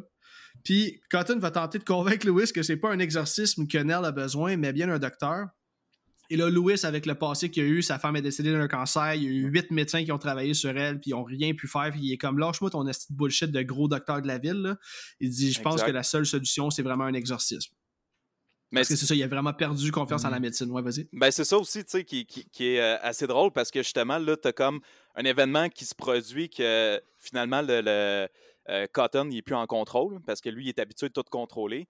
Là, il voit qu'il perd le contrôle puis que là, on s'enligne vers de quoi de plus spécial. Fait que là, tout de suite, il va, ben, tu sais, ça y prendrait des, services psychologiques puis, tu sais, une thérapie ou peu importe. Puis là, l'autre, il est comme, ben non, mais tu sais, ça y prendrait un exorcisme. Puis lui, il reste dans la branche de comme, on faut l'exorciser. Puis là, tu as, le révérend qui, non, non, non, mais tu sais, ça y prend pas ça, là. Puis là, t'as juste l'autre qui est comme, ben oui, mais tu sais, t'es supposé y croire. Puis là, tu vois quasiment mmh. que le révérend, il a plus trop l'air sûr de ce qu'il fait, là. non, c'est ça. C'est ça qui. Il, pour vrai, je pense que je vais écouter Better Call Saul juste pour le voir Ah oui, parce que- ah oui, oui. Je trouve là Ça, qu'il a même pas l'air d'acter. On dirait vraiment qu'il est dans cette situation-là, puis comme il fait avec son gut feeling, il est comme, qu'est-ce que c'est, je peux faire, man? Exact. Tu sais, on dirait même pas qu'il a suivi un script, là. C'est comme s'il l'avait lancé là, puis il improvise. C'est ça que j'aime de cet acteur-là. Je trouve qu'il est comme tout le temps un peu en train de se dire, tabarnak. Puis tu sais, autant que c'est ça, c'est une fraud que. euh, je sais pas, il deal vraiment tout le temps bien avec les situations, puis il réussit tout le temps à trouver quelque chose à dire pour se sortir de la merde, ou il réussit à faire, à faire entendre aux gens ce qu'ils veulent entendre. Euh, Cotton, il se voit qu'il est comme à bout de ressources, là. Euh, Louis veut rien entendre, fait que lui, il va se diriger vers une église locale pour tenter de convaincre le pasteur Manley, qui se trouve être le, le pasteur de, de l'église locale, euh, de venir parler à Louis pour le raisonner. Et là, euh, le pasteur va lui expliquer qu'il est un peu en beef avec Louis. Il dit écoute, je vais accepter de venir à condition que Louis me donne la permission de venir chez eux, là, parce que la dernière fois qu'on s'est parlé, le ton a haussé, puis ça a comme pas bien fini, puis je suis comme un peu inconfortable là-dedans. Et euh, c'est ça, ils vont retourner à la maison. Quand je dis ils, c'est euh, l'équipe de tournage. Ouais. euh, pour reparler avec Louis. Et à leur arrivée, ils vont constater que ça brasse parce que Louis est en train d'amener Nell de force dans la maison. Il a l'air en tabarnak. Il dit Je veux pas voir de caméra ici. On va apprendre que Nell a blessé sérieusement son frère Caleb à la bouche avec un couteau. Puis elle te l'a slicé popé, là. Ah, et puis Euh, juste il- parenthèse, cette scène-là, là, la blessure est foutrement bien faite. Là. Tu on a reçu. Andréane qui parlait des effets spéciaux, puis honnêtement, j'ai vraiment pris le temps de regarder la coupure, là, puis c'était vraiment très, très bien fait. Là. Ben ça, c'est l'avantage quand tu as un film qui nécessite pas vraiment Ouais. beaucoup de practical. C'est quand t'en as une ou deux dans le film, ben, tu vas mettre le paquet en crise. Là. Ouais.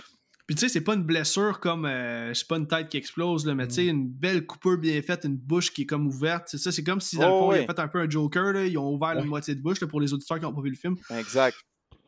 Puis euh, Euh. non, c'est vrai, je suis d'accord, euh, c'est important que tu aies mentionné ça, Autre, autre scène, mais on va s'en reparler, là, mais la scène du chat, là, est Ah, oui. bien faite, Ah, ouais. C'est vrai, c'est vrai que c'est crissement bien fait. Ouais. Ah ouais, man. Puis ça, avec toi, tu touches pas à des chats, man. Euh, Les chiens, c'est correct, mais les chats, non. Non, man, moi, j'étais un cat lover. Ah, fucking cat. Euh, c'est ça, dans le fond. Là, il pisse le sang, puis Caleb, il va prendre le temps d'écrire une petite note euh, qu'il va donner à Louis et euh, où ça va être écrit Don't let her alone with him. Laisse-la pas, toute seule avec lui en Ouais. parlant de Louis. Et là, Cotton va donc convaincre Louis de se rendre à l'hôpital avec son fils. Il dit que lui, il va rester avec Nell au cas où le démon reviendrait. Petite excuse boboche, mais qui est comme ça fait du sens. Ça fait du sens. Est quoi qui revient? Là, c'est ça. euh, ils vont aller voir Nell dans sa chambre. euh, ils vont s'apercevoir qu'elle a la cheville enchaînée. Et là, ils vont déduire que Louis viole sa fille et que c'est pour ça que Caleb a écrit ça sur la note. Mhm. Et là, ils vont ensuite entendre un message sur le répondeur provenant du médecin annonçant que Nell est enceinte.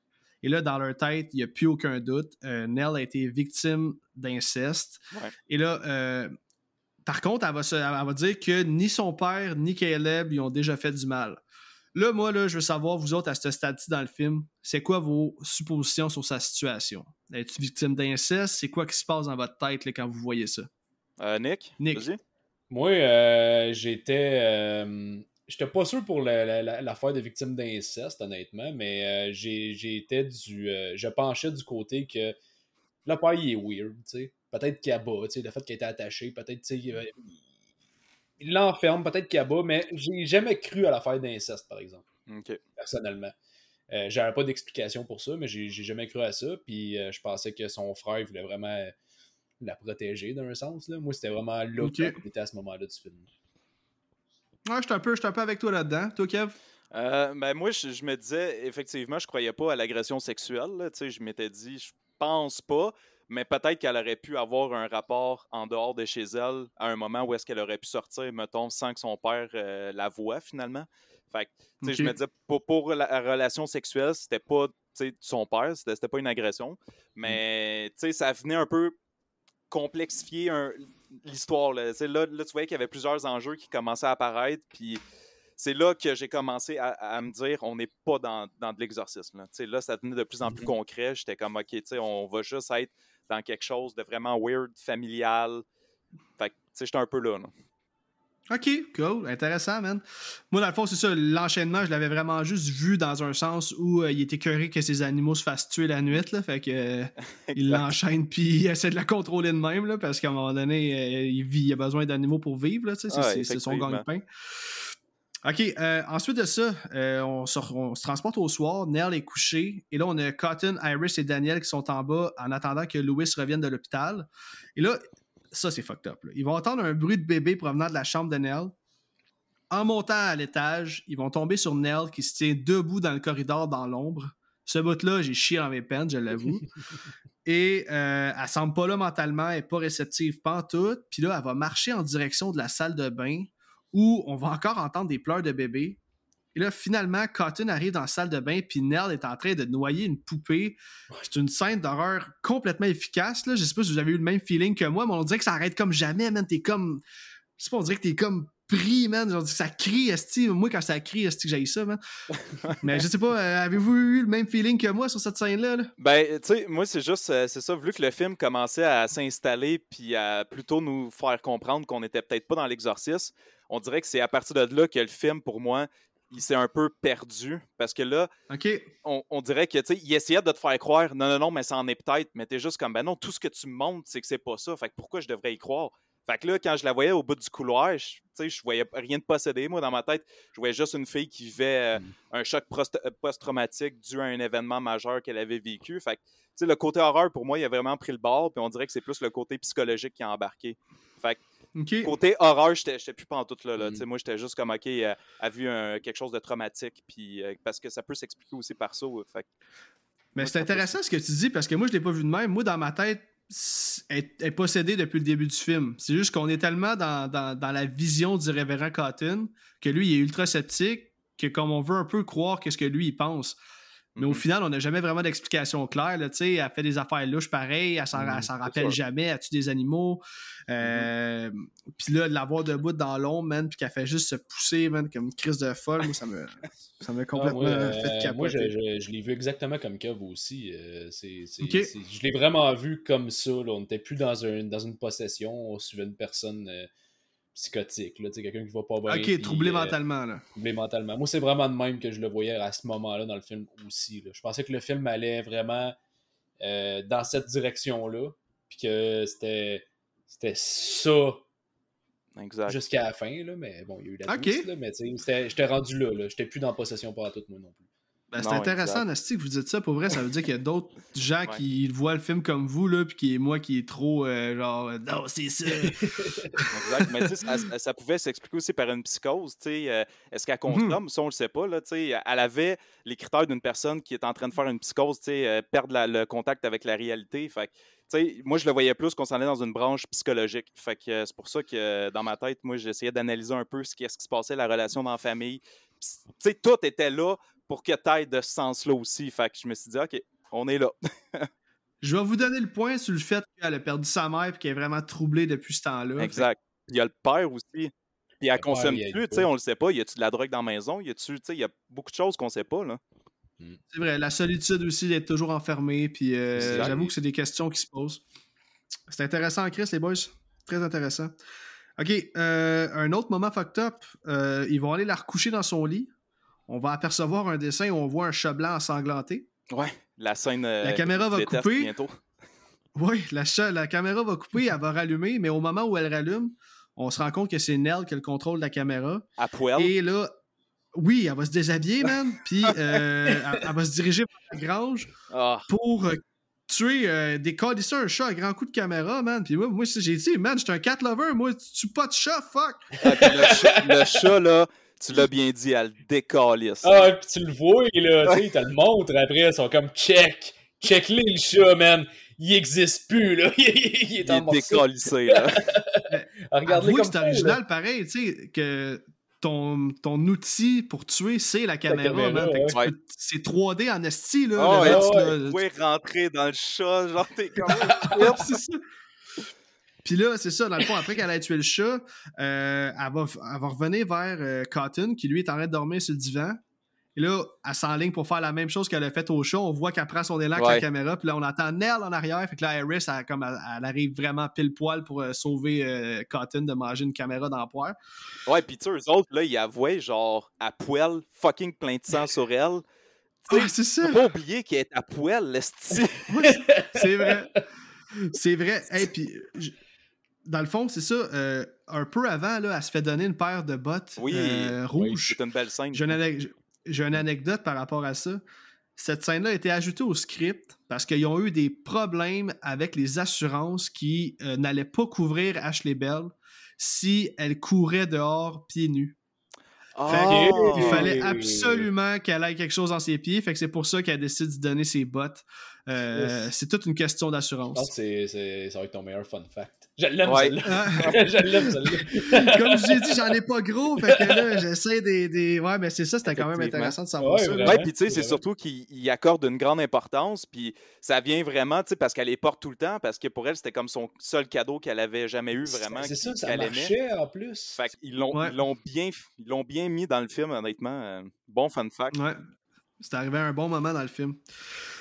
OK, euh, ensuite de ça, on va apercevoir d'autres dessins qui représentent la mort euh, de trois personnages. En fait, c'est clairement les trois personnages de l'équipe de tournage. Là, on voit euh, le révérend Cotton qui est dans le feu et on voit Iris et Daniel qui sont démembrés et décapités. là, Daniel, lui, elle trouve plus drôle pantoute, puis il veut partir au plus Chris. Puis là, Cotton, c'est le classique personnage innocent de film d'horreur qui dit Relax, dude, c'est juste des dessins, man. Elle sort ça de sa tête, là. Il n'y en a pas de stress. Sais, ça en prend un par film. Exact. Puis là, c'est ça, c'était celle-là. Mais je voulais juste dire que ce moment-là aussi, c'est quasiment le moment de gloire du caméraman. Parce que tout le long, tu n'entends pas tant parler. Puis là, il est juste comme les boys, tu sais. Faut réagir, ma tête est coupée sur le dessin. Là. T'as les deux autres qui sont comme, ben non, tu sais, c'est pas si pire. Puis il est comme, ben ma tête est coupée, hein. Puis l'autre, il est comme, ben oui, moi, je suis en feu. Puis tu t'es comme, mais réagissez, tu sais, c'est pas normal, mais tu sais, mettons là qu'on n'avait pas vu la scène du chat un peu auparavant, on l'aurait pas su là. Ben là, tu sais, clairement c'est un dessin prémonitoire parce qu'on voit le dessin du chat pas longtemps après le chat, se fait tuer. Fait que là, on comprend clairement que les dessins, ben, c'est du sérieux là, tu sais. Ouais, puis tu sais, t'as quand même une fille qui est psychologiquement instable, là, fait que tu peux pas prévoir son comportement, fait que c'est très dangereux. Puis là, tu te vois en train de te faire dessiner, tuer. Fait que là, tu sais, il y a comme un warning qui fait genre non, non, non, c'est pas safe, là, tu sais. Totalement, vraiment d'accord. Euh, ben c'est ça, finalement, euh, Cotton va finalement renvoyer Nell dans sa chambre. Il va fermer la porte à clé. Et là, euh, on comprend maintenant un peu mieux pourquoi elle est enchaînée quand elle dort, tu sais. la nuit avance, puis là, Cotton va entendre deux personnes discuter dans la chambre de Nell. Au moment où il rentre, elle est seule. Puis cette scène-là aussi, j'ai un petit frisson dans le dos. Là. Il va refermer la porte, il est comme « What the fuck, man? Mm-hmm petite scène efficace, là, pas plus que ça, mais quand même, c'est assez efficace. Louis va finalement revenir de l'hôpital. Il va apprendre la nouvelle comme quoi sa fille est enceinte. Il peut pas croire. Euh, selon lui, c'est une classique de père. Il dit Ben non, ma fille, c'est une petite vierge de 16 ans, c'est impossible. Il va supplier Cotton de refaire un dernier exorcisme sur sa fille, chose que euh, Cotton va refuser de faire. Il va lui dire encore une fois que c'est pas d'un exorcisme que sa fille a besoin, que c'est d'un médecin, et là, Louis va donc prendre les grands moyens puis il va menacer l'équipe de tournage de quitter sa propriété dans les cinq prochaines minutes, mm. euh, vu qu'ils veulent pas l'aider. Sinon, il va s'occuper de faire l'exercice lui-même, c'est-à-dire à grand coup de shotgun. Ouais, puis même pour eux autres, je pense, ils sont aux States, là, fait que quasiment, euh, tu rentres chez quelqu'un de façon euh, non invitée, puis tu peux te faire tirer, puis c'est correct. Oh, ouais, ouais, fait que, en ça, il dit je vais, je, vais, je vais dire à la police que c'est du trespassing, ouais, genre fait, si vous pas là, dans 5 minutes. Tu comprends le message que c'est comme on décalisse ou on se fait tuer, là. exact. Ouais, puis en Louisiane, c'est redneck, là. Ah, ouais, ouais, c'est le redneck au Non, est-ce que je, je, je, backtrack un peu, là, mais euh, le, tu sais, quand on parlait de... de des, des, dessins prémonitoires, puis le caméraman qui se fait couper la tête, là. Puis là, après ça, qu'il l'enferme dans la chambre, barre la porte, puis là, quand il entend les voix, il rentre.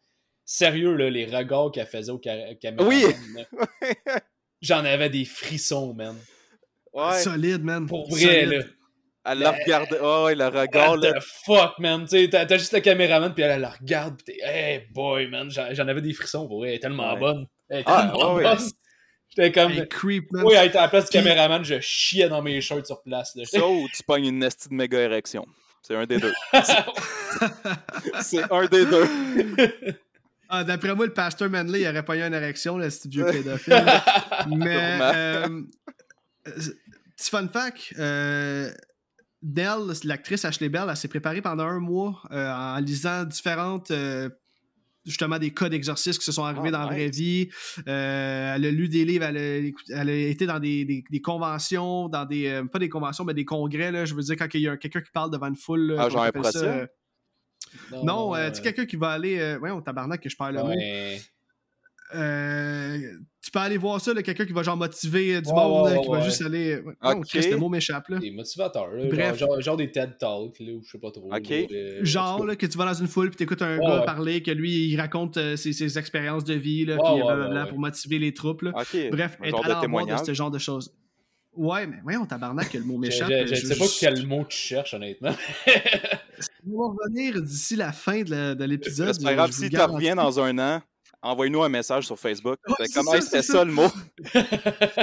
Bref, j'ai convention dans la tête, mais c'est pas ça. En tout cas, tout ça pour dire qu'elle s'est vraiment beaucoup préparée pour ce rôle-là. nice. Euh, puis elle savait un peu vraiment à quoi s'attendre. Puis c'est peut-être un peu ça qui, qui explique le range d'acting. Plus elle est possédée dans le film, elle comprend un peu plus euh, euh, vraiment elle- elle- comment incarner le personnage Ouais, finalement. puis tu vois les phases psychologiques aussi. Puis tu sais, plus le film avance, plus psychologiquement, elle devient comme. Elle dépérit. Puis je trouvais que les phases étaient quand même bien amenées. Psychologiquement, le film, il dégrade de façon fluide. Ouais, non, totalement. Totalement. OK. euh. Ensuite, on est rendu. euh, c'est ça. Que là, il vient démenacer, d'écrisser dehors après cinq minutes. Là, sinon, il va s'occuper de lui-même de, de l'exorcisme. Et là, à partir de ce moment-là, on est vraiment dans le climax du film. Ça n'arrêtera pas deux minutes. Louis va aller prier dehors. L'électricité dans la maison va lâcher. On va entendre un esti de gros bruit provenant de la chambre de Nell. Et là, euh, Cotton va aller voir si elle est correct. Puis là, un peu comme à la Conjuring, elle va être sur le top de son armoire. Ouais. Euh, elle est possédée bien raide. Cotton va tenter de l'aider à débarquer de l'armoire. Tout ce qu'elle va faire, c'est qu'elle va le couper avec un couteau. Puis là, elle va prendre la fuite en marchant comme un de démon, genre en petit bonhomme. Là. Là. Ah ouais, man. Mais c'est encore une fois, c'est crissement efficace. Euh, ils vont partir à sa poursuite. Ils vont l'apercevoir. euh, ça, c'est fucking creepy. Ils vont l'apercevoir au travers de la fenêtre. Elle se tient debout, les bras levés, genre comme pour former un T, là, comme une croix, si on veut. là. Ouais. Puis, euh, elle camber sa tête un peu, genre en les regardant. Là, Ah, Puis, ouais. euh, c'est ça. Un autre place super efficace. Mm. Euh, c'est ça, fond, elle va finir par se pousser. Cotton, Iris, Daniel, ils vont aller dehors. Ils sont sur le bord de partir pour retourner à leur chambre de motel parce qu'ils se disent, gars, fuck it, là, on décalise d'ici. Et finalement, euh, ils vont l'apercevoir assise dans les marches. Euh, Nell, elle pleure, elle est confuse. Et là, en s'approchant, euh, Nell, il va simplement sauter dans la face de Cotton. Il va s'en suivre une petite altercation entre les deux. Cotton va finalement avoir le dessus et il va la ramener à l'intérieur quand il va entendre Louis tirer un coup de feu. Ouais. Et là, euh, Cotton, il se rend bien compte que finalement, il a tort. Il dit Ok, non, non, regarde, Nell est définitivement possédée. Il dit C'est beau, je vais y en faire un exorcisme, le gars, il n'y a pas de trouble. Fait que le lendemain, ils vont s'installer dans la grange euh, pour tenter de sortir le démon une bonne fois pour toutes. Je peux-tu juste. Vas-y. C'est intéressant ce que tu dis parce que tu disais que là, le révérend, il est comme non, non, non, j'y crois, est possédé, on va faire un exorcisme. Toi, tu penses qu'il y croyait ou qu'il disait ça juste pour pas qu'il y ait dessus? il veut acheter la paix un peu, mais je pense qu'il est quand même conscient que c'est grave son état. Là, tu sais, Mhm. euh, mais oui, c'est un peu des deux. C'est un peu des deux, je pense. qu'il Ouais, hein. il est quand même en danger de mort. Là. Il sait que, premièrement, Mhm. lui peut se faire tuer. puis en fait, tout le monde peut se faire tuer là, dans, dans cette situation-là.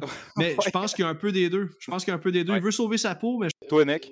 Moi, je pense qu'il y croit pas, honnêtement. Puis je pense que, tu sais, je veux dire, euh, sauver sa peau, il y a eu nombre d'occasions qu'il aurait pu le faire. Puis je pense qu'il veut vraiment sauver la fille. Ouais. Tu sais, il, il- Ouais, c'est ouais, le ouais. seul dans le team qui a voulu y aller, vraiment, vraiment, vraiment. Mais là, il n'y avait plus le choix. là. C'est sûr que là, il était rendu dans, dans- dans un état de oh shit, je vais me faire tuer, esti. Mais je pense qu'il y croit pas, moi. Mm. Je pense honnêtement qu'il y croit pas. Il, il voulait, il voulait vraiment juste comme acheter la paix avec le père. C'était le seul moyen de raisonner. Ouais, avec sauver le la père. fille aussi, là, ultimement. Ouais, ben, sauver la mais fille, oui, ouais, mais à ce ouais. moment-là, à ce moment-là, il fallait qu'il raisonne avec le père parce que c'est le père il Ouais. est en train de les menacer de mort.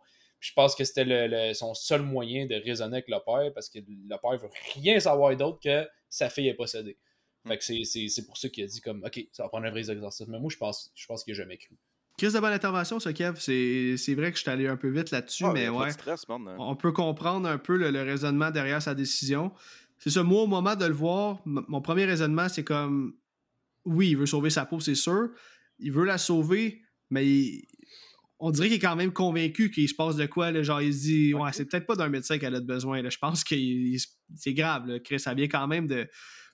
De, de, de, de, Chris a marché comme un démon, man. si, si t'es pas convaincu d'être là, man, euh, je sais pas quoi te dire. Ouais. Mais c'est intéressant comme point de vue, pour vrai. C'est c'est le fun qu'on ait des points de vue qui divergent, là, tu sais, que ça soit pas Ouais. identique. là. C'est bien. Non, c'est ça, c'est ça. Ben, c'est ça, c'est pour ça que euh, en- d'entrée de jeu, là, quand vous avez dit que le film a pas tant fonctionné sur certains aspects, moi j'étais comme trop hype comme d'habitude. là. C'est un peu ça. Là. Moi, on m'appelle des fois à l'extrême. là. Fait que, À l'extrême, euh, ah, c'est bon. Ouais, ouais, c'est un, c'est un running gag avec mes chums là, parce que moi, c'est tout le temps tout trop fou, man. Puis Ah, j'étais un peu de même quand Ouais, même. Kev, il est de même en tabarnak. Quand il a aimé un film, c'est la meilleure affaire qu'il a vue de sa vie. ah, je suis pareil, man. Moi, c'est- moi, là, mon top 3, là, il y a à peu près 150 000 films. là. Ouais, c'est Fait ça. que genre, je suis comme top 3, top 3, ça c'est mon top 3. Euh, Kev, il a tout le Euh, temps comme un nouveau meilleur film ever. C'est- Ouais. Ah ouais. Quand Exact. je vais voir un show de musique, meilleur show de ma vie. Meilleur Ah. show de ma vie. OK. OK. C'est ça, c'est ça, on était rendu là. Fait que c'est ça. Le lendemain, ils vont s'installer dans la grange pour tenter de sortir le démon une bonne fois pour toutes. Ouais. Et là, c'est une scène émouvante, efficace, creepy, terrifiante. Nommez tous les synonymes que vous pouvez.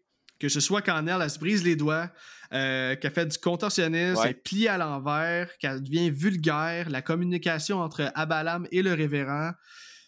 Trouvez-vous que cette scène-là est réaliste? Avant, je vais dropper un petit fun fact. Sachez que tout ce qu'on, les scènes de contorsionnisme qu'on Ah, voit, c'est elle qui est fait. c'est Ashley Bell elle-même qui le fait parce Oh, qu'elle, elle nice. souffre de hypermobilité.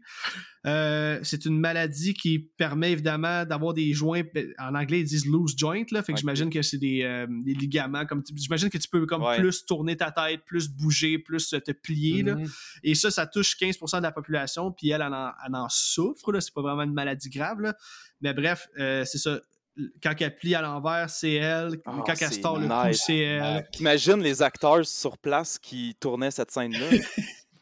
ça devait être insane.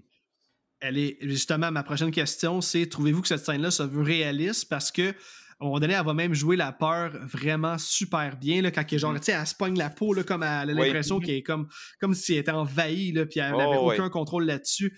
Qu'est-ce que vous avez pensé de cette scène-là? là? J'ai comme nommé les grosses lignes, mais il se passe tellement de choses. Puis selon moi, c'est une des meilleures scènes du film. là. Ben, Comment moi, vous avez réagi? J'avais une question, puis c'était d'ailleurs si t'avais le fun fact que c'était elle qui le faisait pour vrai, puis là tu y as répondu. Ah, tu le savais. Fait que, euh, tu sais, tu regardais ça, puis tu disais, c'est sûr que c'est elle qui le fait, mais quand même, tu sais, des fois, non, avec euh, les effets spéciaux, tu sais jamais. Non, Ouais. c'est ça, dans mon fun fact, si ça dit là, euh, aucun effet spéciaux, aucun CGI, euh, c'est vraiment le fait qu'elle souffrait de ça. Les- en anglais, c'est hypermobility, fait que j'imagine que c'est hypermobilité en français. Ben. Hey, pour vrai, les réalisateurs de films, qu'est-ce qu'ils font à faire du CGI? T'as juste à aller repêcher ce monde-là qui ont cette maladie-là. T'es comme d'autres, viens faire mon film de possession. Est-ce que t'es né pour ça? Eh oui! Yes! Il est temps! Pour C'est- vrai, il a pogné la meilleure actrice qu'il peut pogner pour ce petit film-là. Je veux dire, euh, Ouais. non seulement elle est incroyable comme actrice, mais en plus, elle est capable de faire ça. C'est- Qu'est-ce que tu veux de plus? C'est vrai, plus? d'accord. pour moi, la scène, elle, elle fonctionne. là. Puis c'est ça qui était bon parce que le fait que ça soit. C'était c'était d'ailleurs pour ça. Oui, c'est ça, je voulais dire. C'était c'était pour ça que je voulais te poser la question parce que le fait qu'elle le fasse réellement, ça fait que c'est possible de le faire réellement. Donc, humainement, là, c'est c'est possible. Fait que encore là, t'es comme. Elle est peut-être pas possédée. Parce que tu sais, c'est pas too much. Fait que tout ce qu'elle fait là, une humaine est capable de le faire. Fait que là, je m'étais dit, bon, on n'est peut-être pas encore dans la possession. Tu sais, moi, ça faisait juste se confirmer de plus en plus. Fait que euh, pour moi, c'était c'était Ok. ça. ouais. Non, c'est c'est crispement intéressant. Là. Moi, ce que j'allais dire, dans le fond, c'est que il y a d'autres acteurs, des fois, qui sont justement castés pour leur euh, habileté physique, là, si on Ouais. veut. Là, comme, mettons, je pense à un gars qui s'appelle Javier Bottet, que lui, il incarne plusieurs personnages de films d'horreur. C'est lui qui va faire Mama, c'est lui qui va faire la vieille dans Wreck, euh, la vieille à la fin du film dans Wreck. Ah. Euh, il va faire Slenderman, il va faire Crooked Man dans Conjuring. Lui, dans le fond, c'est qu'il il souffre, je me souviens plus, c'est un de nom, ça de long. Là. Ah, c'est, il est fucking ça, grand, que là. Il est fucking grand, puis il a des longs membres, il a des longs bras, des longues jambes, puis il est super maigre. C'est ça. Ah, euh, lui, ah, il est bat trippant. Pour, tu sais, c'est triste, là, parce que c'est physionomique, là, mais asti qui me fait battre ce gars-là? C'est... Ouais, ça, c'est un grand meg, meg, meg, mais c'est ça, il est capable de, de- avec Ben sa physionomie de, de, de- Il il est né pour faire des affaires battre tripantes. Ben, c'est ça, mais écoute, il gagne sa vie de même. Ah c'est- euh, parfait. Non? dans cette scène-là, ce qui me frappe le plus, c'est. On l'a déjà dit un peu plus tôt, là, c'est sûr que quand j'écris mes notes, je, je doute pas qu'on va en parler un peu plus tôt dans le film, mais c'est le personnage de Cotton dans toute cette scène-là. Mhm. Parce que malgré que l'exorcisme soit une tradition familiale pour lui, sais, il a jamais vraiment cru. Puis là, quand il est confronté pour vrai dans une situation de même, il se rend compte que même ses mots valent rien face à une telle puissance. Là, parce que, tu sais, on le sait qu'il y croit pas, mais il continue quand même de dropper genre des, des, des, des Ben oui. passages de la Bible là, pour essayer de faire sortir le démon. Puis tu sais, on le sent impuissant, mais malgré tout, il reste confiant dans cette scène-là. Puis je trouve que c'est crissement bien amené son jeu. Mm. Puis comment que ce personnage-là est écrit. il est sais, oui, ça a été long à écrire comme script, mais ce personnage-là est genre particulièrement vraiment bien écrit. là. Je Mhm. pense qu'il y a un bon développement. Puis euh, j'aime dans, dans les situations dans lesquelles il se trouve, puis comment il réagit. Le, le personnage est bien écrit, mais c'est là que l'acteur aussi est bon parce qu'il vient l'humaniser. tu sais, Ces mots-là, c'est juste des écrits. Fait que, lui, il vient vraiment y donner une personnalité. C'est là que tu vois la force de ces acteurs-là. Puis c'est pour ça qu'on a tout le temps une grosse partie de l'acting parce que c'est. Sais, oui, il faut que d'une part, ça soit bien écrit, mais d'autre part, il faut que ça soit très bien compris par l'acteur et qu'il vienne y mettre sa personnalité, sa touche. Puis Patrick Fabienne, pour vrai, on te l'a dit, là, mais c'est un acteur qui est fabuleux. Euh, il a vraiment il a concrétisé ce révérend-là, puis il était excellent du début à la fin. Ouais, absolument. Vraiment d'accord. Puis un, un peu comme Ashley Bell, on dirait que, tu sais, Oui. J'imagine pas un autre acteur incarner ce, ce- Même si je le connaissais pas. On dirait que je, je vois pas personne d'autre incarner un genre de charlatan, euh, mais convaincant. Comme il y a quand même un. Tu sais, c'est pas tant. un- C'est un, un trou de cul parce qu'il veut faire de l'argent, mais il y a quand même des bonnes valeurs, ce gars-là, là, tu sais. Mhm. Puis au final, je sais pas. C'est, Mais ça. même- je trouve Ah, qu'il y a le cœur à la bonne place. Là. J'en vois Ben- un qui pourrait le faire. Van Diesel. Rob Pat. Rob Rob Pat. Pat, c'est vrai que ça, c'est le- la grosse insight de votre podcast. Tu l'as plugué là, man, that's it. Fallait le plug, fallait le plug. Désolé, Alex, ça, Bon, c'était ben- pas planifié. C'est bien correct, c'est chose faite, c'est chose faite. Tout ça pour Ah, dire que la scène qu'on vient de voir, c'est une excellente Ouais. scène. Et que là, le révérend va finir par calmer le démon euh, en le confrontant, comme j'ai dit. Et là, Nell va reprendre ses esprits tranquillement. La scène va couper, on va se retrouver dans la maison. Et là, Nell est finalement endormie. Cotton va sortir de sa chambre et il va informer Louis que Nell a dit qu'elle était enceinte d'un gars qui s'appelle Logan, un petit gars qui travaille dans un café dans le village. Elle va raconter l'histoire à son père. Euh, et là, lorsqu'elle raconte l'histoire, elle parle d'elle-même à la troisième personne. C'est donc clairement Abalam qui parle à sa place, là, si on veut. Et là, il faut, faut comme rester un peu méfiant de son histoire. Là. C'est de la bullshit ou vérité. C'est dur à dire pour l'instant. Ouais. Son père, par contre, lui, il, il s'en torche. Là. Lui, c'est le contenu de l'histoire. Il veut rien savoir de ça. Il dit Fuck that, man. Tu t'es fait violer. Puis genre, that's it. Là. Il y a, il y a- d'aucune façon, il peut, ça peut s'être produit d'une différente façon. Ouais, à cause euh, de la Sainte Vierge, là, sa fille était toute pure, là, mais elle est devenue. Ben oui, c'est ça. ok, là, on arrive vraiment dans, la scène. Il me reste trois feuilles. Cotton va appeler le pasteur Manley, qu'on a vu un peu plus tôt, pour qu'ils se rendent sur leur ferme et qu'ils viennent jaser avec Lois et Nell sur l'aide qu'ils pourraient leur apporter, surtout de l'aide psychologique. Pendant ce temps-là, Cotton, Iris puis Daniel, ils vont se rendre au... En fait, eux autres, ils s'en allaient quitter complètement. Mais là, ils vont croiser le petit café du village. Ils vont donc décider de faire un petit pit stop et ils vont essayer d'aller euh, rencontrer Logan pour l'interroger à savoir si ça serait vraiment lui le père de l'enfant. Et là, on apprend assez vite que non seulement c'est pas lui le père, mais qu'il est gay Ouais. et qu'il a jamais même passé proche de coucher avec Nell. Et là, ce qui est fucking wrong dans tout ça, c'est que dans l'histoire de Logan, on apprend que la fameuse soirée où il a parlé à Nell, c'est lors d'un party que Pastor Manley a organisé avec des jeunes de 16 ans. Classique. Ah ouais, c'est ça! Un petit mordi pour le pasteur, là. Ah ouais, c'est c'est classique. Dans le fond de la Louisiane. Ah, c'est ça, hein. Oui, on est tous des cousins, cousines, là, pas de stress. Exact. Cotton fait le lien assez vite que euh, y a quoi de crissement pas normal dans cette histoire-là, puis que c'est peut-être un peu pour ça qu'il s'est fait mentir, puis euh, en fait, non, c'est s'est fait mentir pour qu'il quitte la maison, là. Ouais. parce que le pasteur Manley, probablement, qu'il va, il voulait avoir le champ libre. Il va donc faire demi-tour et il va retourner à la, à la ferme. C'est là qu'on arrive dans les cinq dernières minutes. je vous dis, les boys, la fin du film, moi, je vous dis, je l'ai adoré, là, elle me jette complètement sur le cul. J'ai hâte d'entendre votre take. Cotton va cogner à la maison. Il n'y a personne qui répond. La maison semble vide. Quand il ouvre la porte, euh, on découvre un shitload de symboles occultes partout sur les murs et les plafonds qui ont été dessinés soit avec du sang ou de la peinture rouge. Là. C'est, c'est fucked up. OK, ce qui suit, là, je vais raconter la scène au complet. Puis après ça, je vous demande qu'est-ce que vous en avez pensé. Ouais, Parce que là, là, ça ouais, on est à la fin. Peut-être juste y aller d'une ça. traite, puis vas-y jusqu'à la fin. Ouais, ben c'est ça, exactement. Finalement, ils ressortent dehors parce qu'ils entendent euh, du bruit qui provient de l'autre côté du boisier dans la cour. Ils vont se diriger vers le bruit. Daniel et Iris veulent juste partir, mais Cotton, lui, encore une fois, il veut pas partir sans elle. Puis c'est là que ça devient complètement insane. On va apercevoir un asti de gros feu, genre de Saint-Jean, avec une vingtaine de gens à genoux. On aperçoit Nell qui est couchée sur une table, les jambes écart- écartées en position d'accouchement.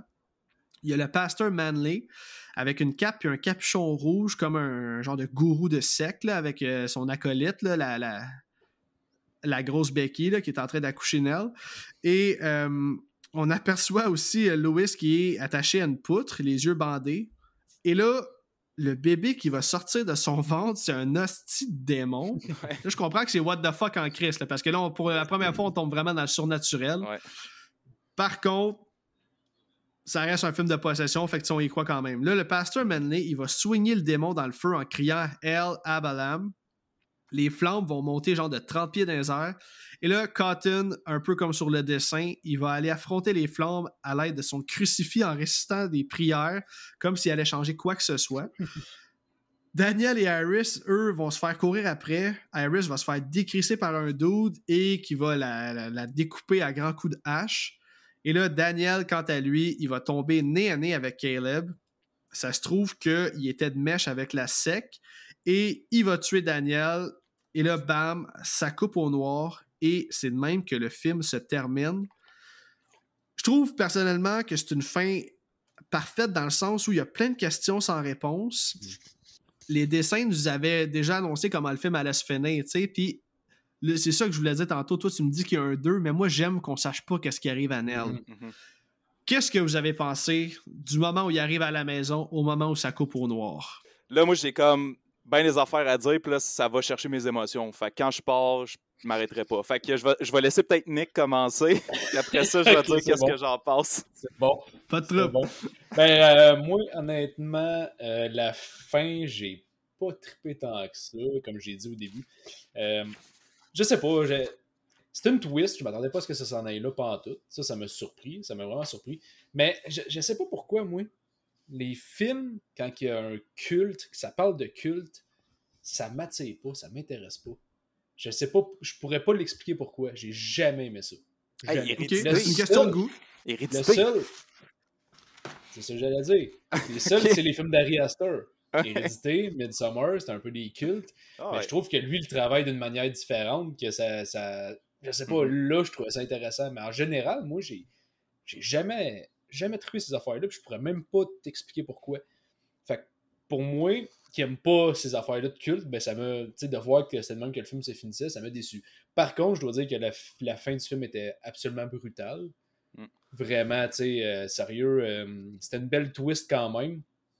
Puis la manière que tous les personnages finalement ils se font péter, tu c'était vraiment brutal. Puis ça ça, ça, ça marchait bien. Mais reste que je suis un peu déçu de la fin. Vais peut-être réussir à te mettre des mots dans la bouche, Nick. Ouais, vas-y, vas-y. Je man. partage le point de vue de Nick là-dessus. Puis moi, ce que je trouve, le film se tire dans le pied avec la twist tant qu'à moi, parce que le twist vient confirmer que c'est finalement une affaire de possession. Fine, ça, ça me va. Sauf que le problème, c'est que tu construis ton film dans le sens contraire. Tu le construis à nous amener à penser que c'est pas de possession, ce qui fait que tes scènes d'horreur et de possession sont atténuées parce que tu veux leur mettre une touche de réalité. Fait que ça, ça fait que tu te dis, OK, ça c'est beau.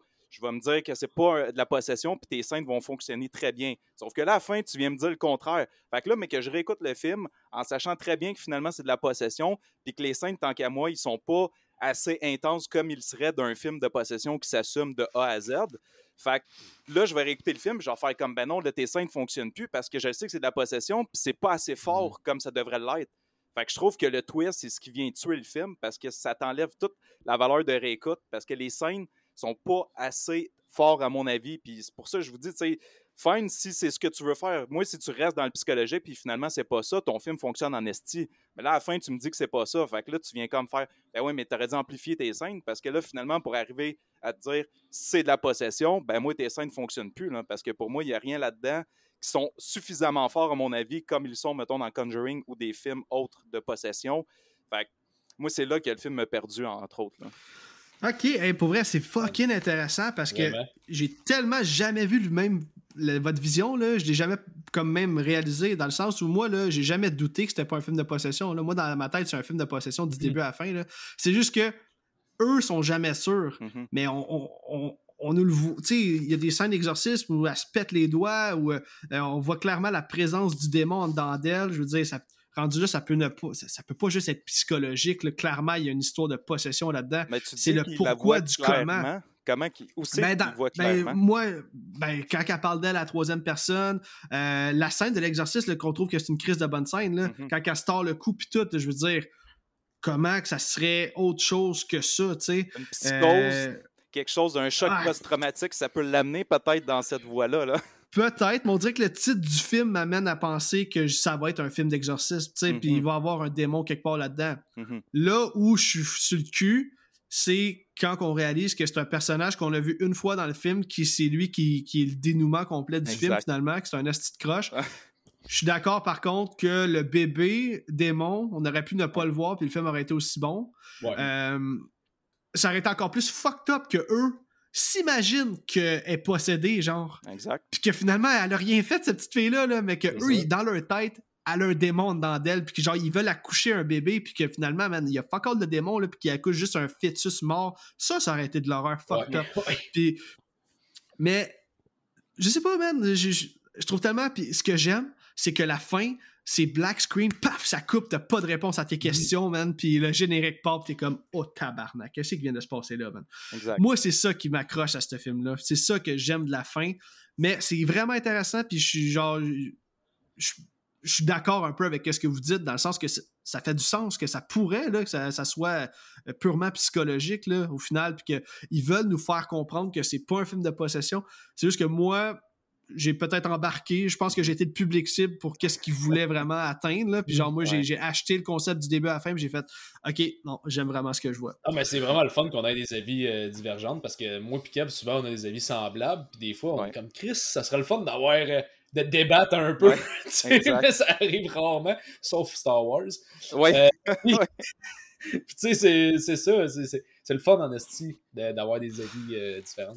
Bon, ben écoutez, on va maintenant passer à l'analyse en segments. Pour euh, cet épisode-là, on va y aller seulement dans trois segments. Donc, réalisation, acting et... Euh, ben, acting, quand je dis acting, c'est casting au complet. Là. Ça mhm. peut être autant le niveau des, du jeu que est-ce que tu as apprécié le casting. Et finalement, notre scène préférée du film. Donc, je vais commencer avec qu'est-ce que j'ai aimé de la réalisation? Euh, personnellement, comme je l'ai mentionné d'entrée de jeu, que le film soit sous forme de fan footage, je trouve que ça nous apporte quelque chose de différent. Euh, ça apporte un purpose au film. souvent, on voit des fan footage, mais c'est comme qu'ils vont filmer avec des téléphones. Ou là, là c'est mm. vraiment un documentaire. On suit du monde mm-hmm. dans leur quête. Puis ça rajoute un réalisme. J'aime que ce soit aussi dans un environnement euh, rustique, si on veut, une ferme. Je trouve que ça, donne une touche encore plus réaliste, mais non genre dans un, couvent de sœurs ou, euh, ou peu importe, comme justement le, le, film que je parlais, le Pray for the Devil, du même réalisateur qui est sorti en 2022, que ça se passe là-dedans. Puis mettons un concept comme l'exorciste tout court, on dirait que c'est trop du déjà vu. Là, mm-hmm. Fait que là, ils ont mm-hmm. été un peu ailleurs là-dedans. Ils ont été explorés différentes zones. Mm-hmm. Puis c'est vraiment ça qui rend euh, les scènes d'exorcisme réalistes, à mon avis. Euh, c'est ça, comme j'ai dit, la fin est tellement bunker, on s'en attend pas. Puis, ça aussi, je l'ai dit, mais j'ai un peu de misère à comprendre comment le script a pris trois ans à être écrit parce que au final, c'est ultra simple mais c'est ultra efficace. Moi, j'achète, puis je, quand même, je trouve quand même que la réalisation était, très bonne. Absolument. De ton côté, euh, Kev? Ah, ben moi, je suis, totalement, d'accord avec toi. Euh, côté réalisation, très bien. Euh, tu sais, j'ai pas tant d'affaires à ajouter. Moi, je m'en allais peut-être plus dans l'acting. Fait que je sais pas si toi, Nick, tu voulais peut-être. Ouais, ouais, ben, on va passer la réalisation avant, mais non, honnêtement, t'as fait le tour en esti, Alec, là. Ben, écoute, il y, a, beaucoup de plans de caméra aussi. On n'en a pas parlé, mais il y a beaucoup de plans de caméra efficaces. Il y a beaucoup de close-up. Il y a mhm. beaucoup de plans. Moi, je l'avais mis dans l'ambiance. Ils se sont quand même cassés le, le, basic dans le sens où, euh, tu sais, souvent, on va voir un, plan de caméra au travers d'une fenêtre, comme un plan éloigné, comme notre sujet est éloigné, ou genre, souvent, c'est comme si on espionnait les personnages au travers un cadre de porte pour justement pour comprendre que c'est un documentaire, puis on peut pas être avec eux dans leur, euh, leur moment d'intimité, fait qu'on les filme au loin, mm-hmm. puis c'est montré à l'écran, puis je trouve que c'est crissement, euh, c'est bien amené, man. Ah, les angles sont bons. Côté, euh, côté photographie et réalisation, c'est très très bien fait. Puis je sais pas pour vous autres, moi, les fan footage, je m'attends pas de ça. Ah, moi, c'est mon style préféré. Moi, j'adore ça, mais il y en a que c'est mal fait en esti souvent, là, puis ça, ça, gâche tout. Mais celui-là, -là, c'était super bien fait. Puis le, côté documentaire, puis tout, tu y crois, ça marche. ça, ça marche. Puis tu sais, tu penses juste, il y, a des grosses productions qui utilisent ça. Tu sais, je checkais ça, puis euh, je checkais pour le fun les, les fan footage. Puis même District 9, qui est un gros film là, avec Peter Jackson aux commandes, puis Neil Brockham, tu sais, c'est ça commence par un fan footage. Là, il documente comme la vie d'expulsion des extraterrestres. Fait ouais, ouais, ouais, ouais. C'est vraiment un style qui est établi depuis longtemps puis qui est super pertinent quand il est bien fait. Ouais, quand il est bien fait, c'est ça, parce que je, trouve que depuis que ça a commencé, on abuse beaucoup de ce style-là. Euh, il y a mhm. des mardes, mais on, je sais pas, moi j'adore ce style-là. J'adore ça quand c'est bien fait. Ben là, est-ce que, est que j'amène euh, l'ambiance tout de suite? Oui, c'est ce que j'allais dire. J'allais dire, tu voulais parler de l'ambiance, de la réalisation, vas-y. Parfait. Ben, moi, un affaire que j'ai trouvé vraiment plate du film, euh, qui est dans mes côtés négatifs, c'est l'ambiance, d'ailleurs, euh, démontrée par la maison. Parce que, il se veut comme, c'est à peu près un huis clos, on reste pas mal tout le temps dans la maison. Puis souvent, dans les films d'horreur, c'est important pour le spectateur de connaître l'environnement dans lequel il se trouve. Surtout dans des films d'horreur, tu quand tu un bruit, faut que tu sois capable à peu près de te situer son où par rapport à, la maison. Puis je trouve, dans ce film-là, tu vois fuck all à part euh, la cuisine, le salon, puis la chambre genre d'invité, puis la grange extérieure. Parce que, comme tu l'avais mentionné en tes scènes tantôt, quand il rentre, euh, quand il fait un U-turn, puis il revient, puis là, il monte dans le grenier ou dans la chambre, puis il voit la chambre comme avec les, les dessins, ses murs. Là, j'étais comme, OK, il y a une autre chambre qui existe, ça, c'est la chambre de la petite. Mais on n'aurait pas été supposé se poser la question, on est à la fin du film. On aurait dû savoir très bien où est-ce qu'il était mm. dans la maison. Puis il aurait dû utiliser d'ailleurs beaucoup plus la maison comme personnage, là, parce que, ouais. film d'horreur huis clos, souvent, la maison est un personnage. Là. Dans ce film-là, fuck all. C'est intéressant que ce tu dis. Moi, j'ajouterais que peut-être qu'ils ont voulu mettre l'emphase sur les personnages au lieu de la maison parce que je pense que c'est du déjà vu trop souvent des scènes où ce que la caméra avance au ralenti, on entend un grincement de porte. Puis là, mm-hmm. ce qui fait peur, c'est ce qu'on voit pas souvent dans le film d'horreur. Hein. Fait que c'est comme The Conjuring, je parle à Insidious, tous ces genres de films-là qui se passent dans des maisons où t'attends toujours que la caméra vire le coin de la, de la le coin de la rue, mais tu sais, qui vire le l'angle ou qui vire le coin du mur. Tandis que dans ce film-là, je pense qu'ils ont vraiment plus mis l'emphase sur le personnage de, euh, de Nell. Mm-hmm. Ou tout simplement se sont concentrés peut-être plus sur l'aspect euh, possession, euh, plus que sur l'aspect environnemental. Mais je suis entièrement d'accord avec tous les points que tu as amenés. Ça, la seule nuance, euh, la pièce où on voit tous les symboles occultes, je pense que c'est l'entrée, parce que comme il ouvre la porte de la maison, il rentre dans la maison, puis c'est ça. Ah, ça donne pas directement dans la chambre. Comme il cogne, ça répond pas, il ouvre la porte, paf, il tombe là-dessus. Ah, fait que d'après moi, il y en avait juste à grandeur de la maison. Mais tu sais aussi, euh, on, peut, on peut aussi aller plus loin puis se dire que le dos, tu sais, le, euh, révérend, il sait qu'il s'en va chez des personnes euh, normalement psychologiquement instables. il parle de possession. Fait qu'automatiquement, tu te dis pas du monde qui sont trop sains d'esprit. Là. Puis lui, ah non, ben non, ben non. lui, il rentre chez ce monde-là, puis il fait même pas un tour de la maison. Tu sais, ça aurait pu être juste ça, là, en fait. Il rentre, puis dès les premières minutes, il fait comme Ah, ben, présente-moi ta maison, puis nous autres, les spectateurs, on le suit, puis on se promène dans les pièces. Parce que, tu sais, il visite même pas la maison. Fait puis là, il est chez du monde qui sont instables. Là, fait que c'est dangereux pour sa vie. Là. Il va même pas explorer. Il peut avoir quelqu'un de caché. Tu sais, sa, sa, vie peut être en danger. Là. C'est des inconnus pour lui. Mais à ce moment-ci dans l'histoire, il n'est pas encore conscient de leur situation familiale. Lui, il pense juste que ça va faire un gros coup de cash puis profiter des gens qui sont vulnérables. et qui la maison, au final, il s'entorche. Lui, il est comme je te conte mon histoire, je m'en viens faire un exercice, je filme le tout, tu me donnes mon cash, je m'en vais, on n'en parle plus. Merci, bonsoir, ta fille est guérie. Mais écoute, là, rendu là, on pourrait débattre pendant longtemps ou juste discuter, là, mais c'est ça, qui est cool du cinéma, c'est qu'il y a tellement d'avenues possibles. OK, on va maintenant passer. Euh, qu'est-ce que vous avez pensé du casting, de l'acting en général? Nick? Je pense qu'on en a parlé pas mal, mais en général, ça marche. C'est moi, c'est la grosse force de ce film-là. Hmm. Totalement. le film, je l'ai pas détesté, j'ai pas tripé, mais l'acting, l'acting pour vrai, ça fonctionne de A à Z. Tous les acteurs là-dedans font un job incroyable.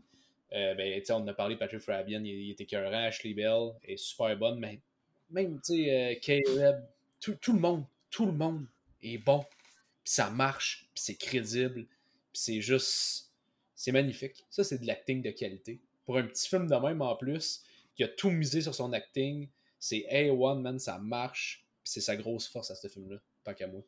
Ben écoute, t'as tout dit, là, mais ce que je peux rajouter, c'est que je suis d'accord dans le sens que tout le cast est à sa place. Même quand on voit Becky, là, euh, la, grosse madame là, qui travaille à l'église, là, qui est comme tout impressionnée qu'elle voit une caméra rentrer, là, Ouh, je vais-tu jouer dans ton film? Mais ça a tellement anodin que ça rend le tout crédible. Exact.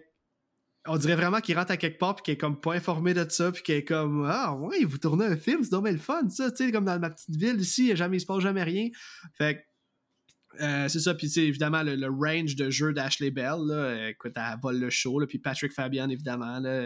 ces deux acteurs-là ont clairement volé le show, puis ça a dû rendre la tâche tellement facile pour le réalisateur qui disait Bon, ben, faites ce que vous avez à faire. Exact.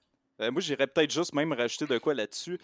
Euh, un acteur qu'on n'a pas, en tout parlé, puis je vais faire du pouce, c'est le père du révérend c'est, le père, il, montre comme il présente le livre, puis il dit ça, c'est le recueil des démons. Puis, Asti, tu le vois, trois secondes écart, là. Puis il est solide. Puis ça, ça me faisait penser à du Mike Flanagan. Parce que Mike Flanagan, là, c'est, son casting, même c'est, le monde en background, Asti, ils sont bons. Mike Flanagan, tout le monde est bien mis en scène, tout le monde sait qu'est-ce qu'il y a à faire. Puis je trouvais que ce film-là, ça me faisait beaucoup penser à ça parce que le père du révérend qu'on voit trois secondes, il est solide, Esti. C'est vrai, tu marques un gros point. Puis écoute, parlant de père, euh, tout simplement, le père euh, Louis, man, je trouve qu'il deliver bien, man. Le père qui, est comme, qui veut le bien de sa fille, mais qui est complètement déchiré à savoir. Chris, je prends ça la bonne décision, moi, là. là? Ben, moi, je suis qu'un farmer, là, tu sais, je comprends pas ce qui se passe, là. Je veux juste que tout arrête, man. Ça peut-tu arrêter? Va te le donner ton cash, là. Réexis son problème. exact. Fait que, euh, non, man, ok, Chris, euh, depuis que je fais ce segment-là, là, je pense que c'est mon préféré à date. ok, ben finalement, euh, votre scène préférée du film, ça serait laquelle et pourquoi? La scène où est-ce qu'il tue le chat. non, c'est pas vrai, c'est pas vrai. ça, se pourrait, Il capotait. Yes, esti. Enfin, calice! Non, non, non, ouais. Moi, je suis un gars de lapin dans la vie, fait que, puis Nick, c'est un gars de chien, toi, t'es un gars de, de chat. Fait qu'on est comme chat, trois différents. Mais vas-y, Nick, ta scène. Ah, boy, ma scène préférée. Euh, pour vrai, là, moi, c'est con, mais les scènes qui, me faisaient capoter, c'est juste qu'à cache les belles regarder le style de, de caméra.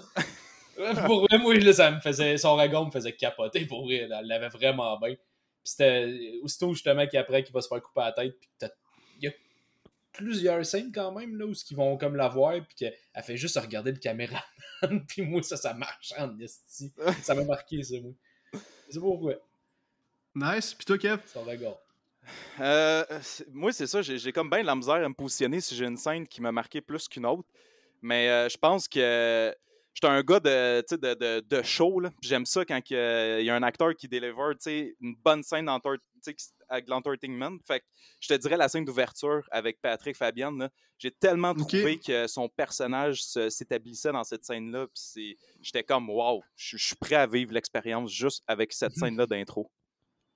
Ok, ben, je suis 100% d'accord. Mais là, moi, de mon côté, c'est sûr que c'est la scène de l'exorcisme euh, où ce se pète les doigts, où ce qui est comme tellement un range d'acting, euh, que ce soit de Patrick Fabian qui, qui, qui est comme pris un peu dans, dans, dans, dans ses croyances, euh, que ce soit Ashley Bell qui, qui joue la peur, qui est à panique.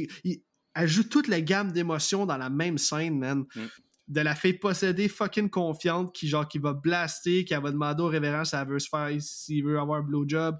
Euh, le père qui comprend rien, man. Cette scène-là est juste fucked up. Il se passe trop d'affaires, il y a trop d'émotions, trop d'amalgame de plein d'affaires. Puis je sais pas, comme dans le même 5 minutes, j'ai trouvé ça complètement efficace. Ok, écoute, on va maintenant passer euh, à nos notes sur 10. On va classer ça, ce show-là. Euh, Nick, sur 10, combien tu donnes? Moi, j'hésite beaucoup. Je vais quand même y donner un. Ah, je vais y donner un 7 sur 10. Hmm. Ok, quand même, très bon. Je l'ai quand même aimé, puis il y a ses, qualités. Euh, mais je crois que le film aurait pu juste être vraiment meilleur. Mais quand même, pour moi, ça a été un. Ça a été une belle ride, tu ben, l'acting. L'acting, pour moi, est tout fait, mm-hmm. sérieusement. Là. Puis l'idée du départ était vraiment bonne, mais. Ouais, 7 sur 10. 7 sur 10. Cool. Cool. Je... Ben, ça, ça fit avec tout ce que tu as dit, là, fait que ça, ça, concorde très bien. Toi, Kev? Euh, moi, j'irais avec euh, un 6.5. 6.5 parce qu'au début, le film, moi, c'est le twist, comme j'ai dit, qui m'a vraiment euh, tué. Là, parce que même que je réécoute ce film-là, si je le réécoute, c'est ce qui va me nuire beaucoup parce que finalement, toutes les scènes ont manqué d'intensité parce que je pensais pas que ça s'en allait là. Fait en, prévoyant comme la valeur de réécoute, pour moi, c'est une note qui va baisser. Fait que c'est pour ça que je mets un 6.5. Ben, c'est ça. Ben, écoute, au moins, vous avez donné la note de passage, c'est parfait. Euh, dans mon cas, c'est un 7.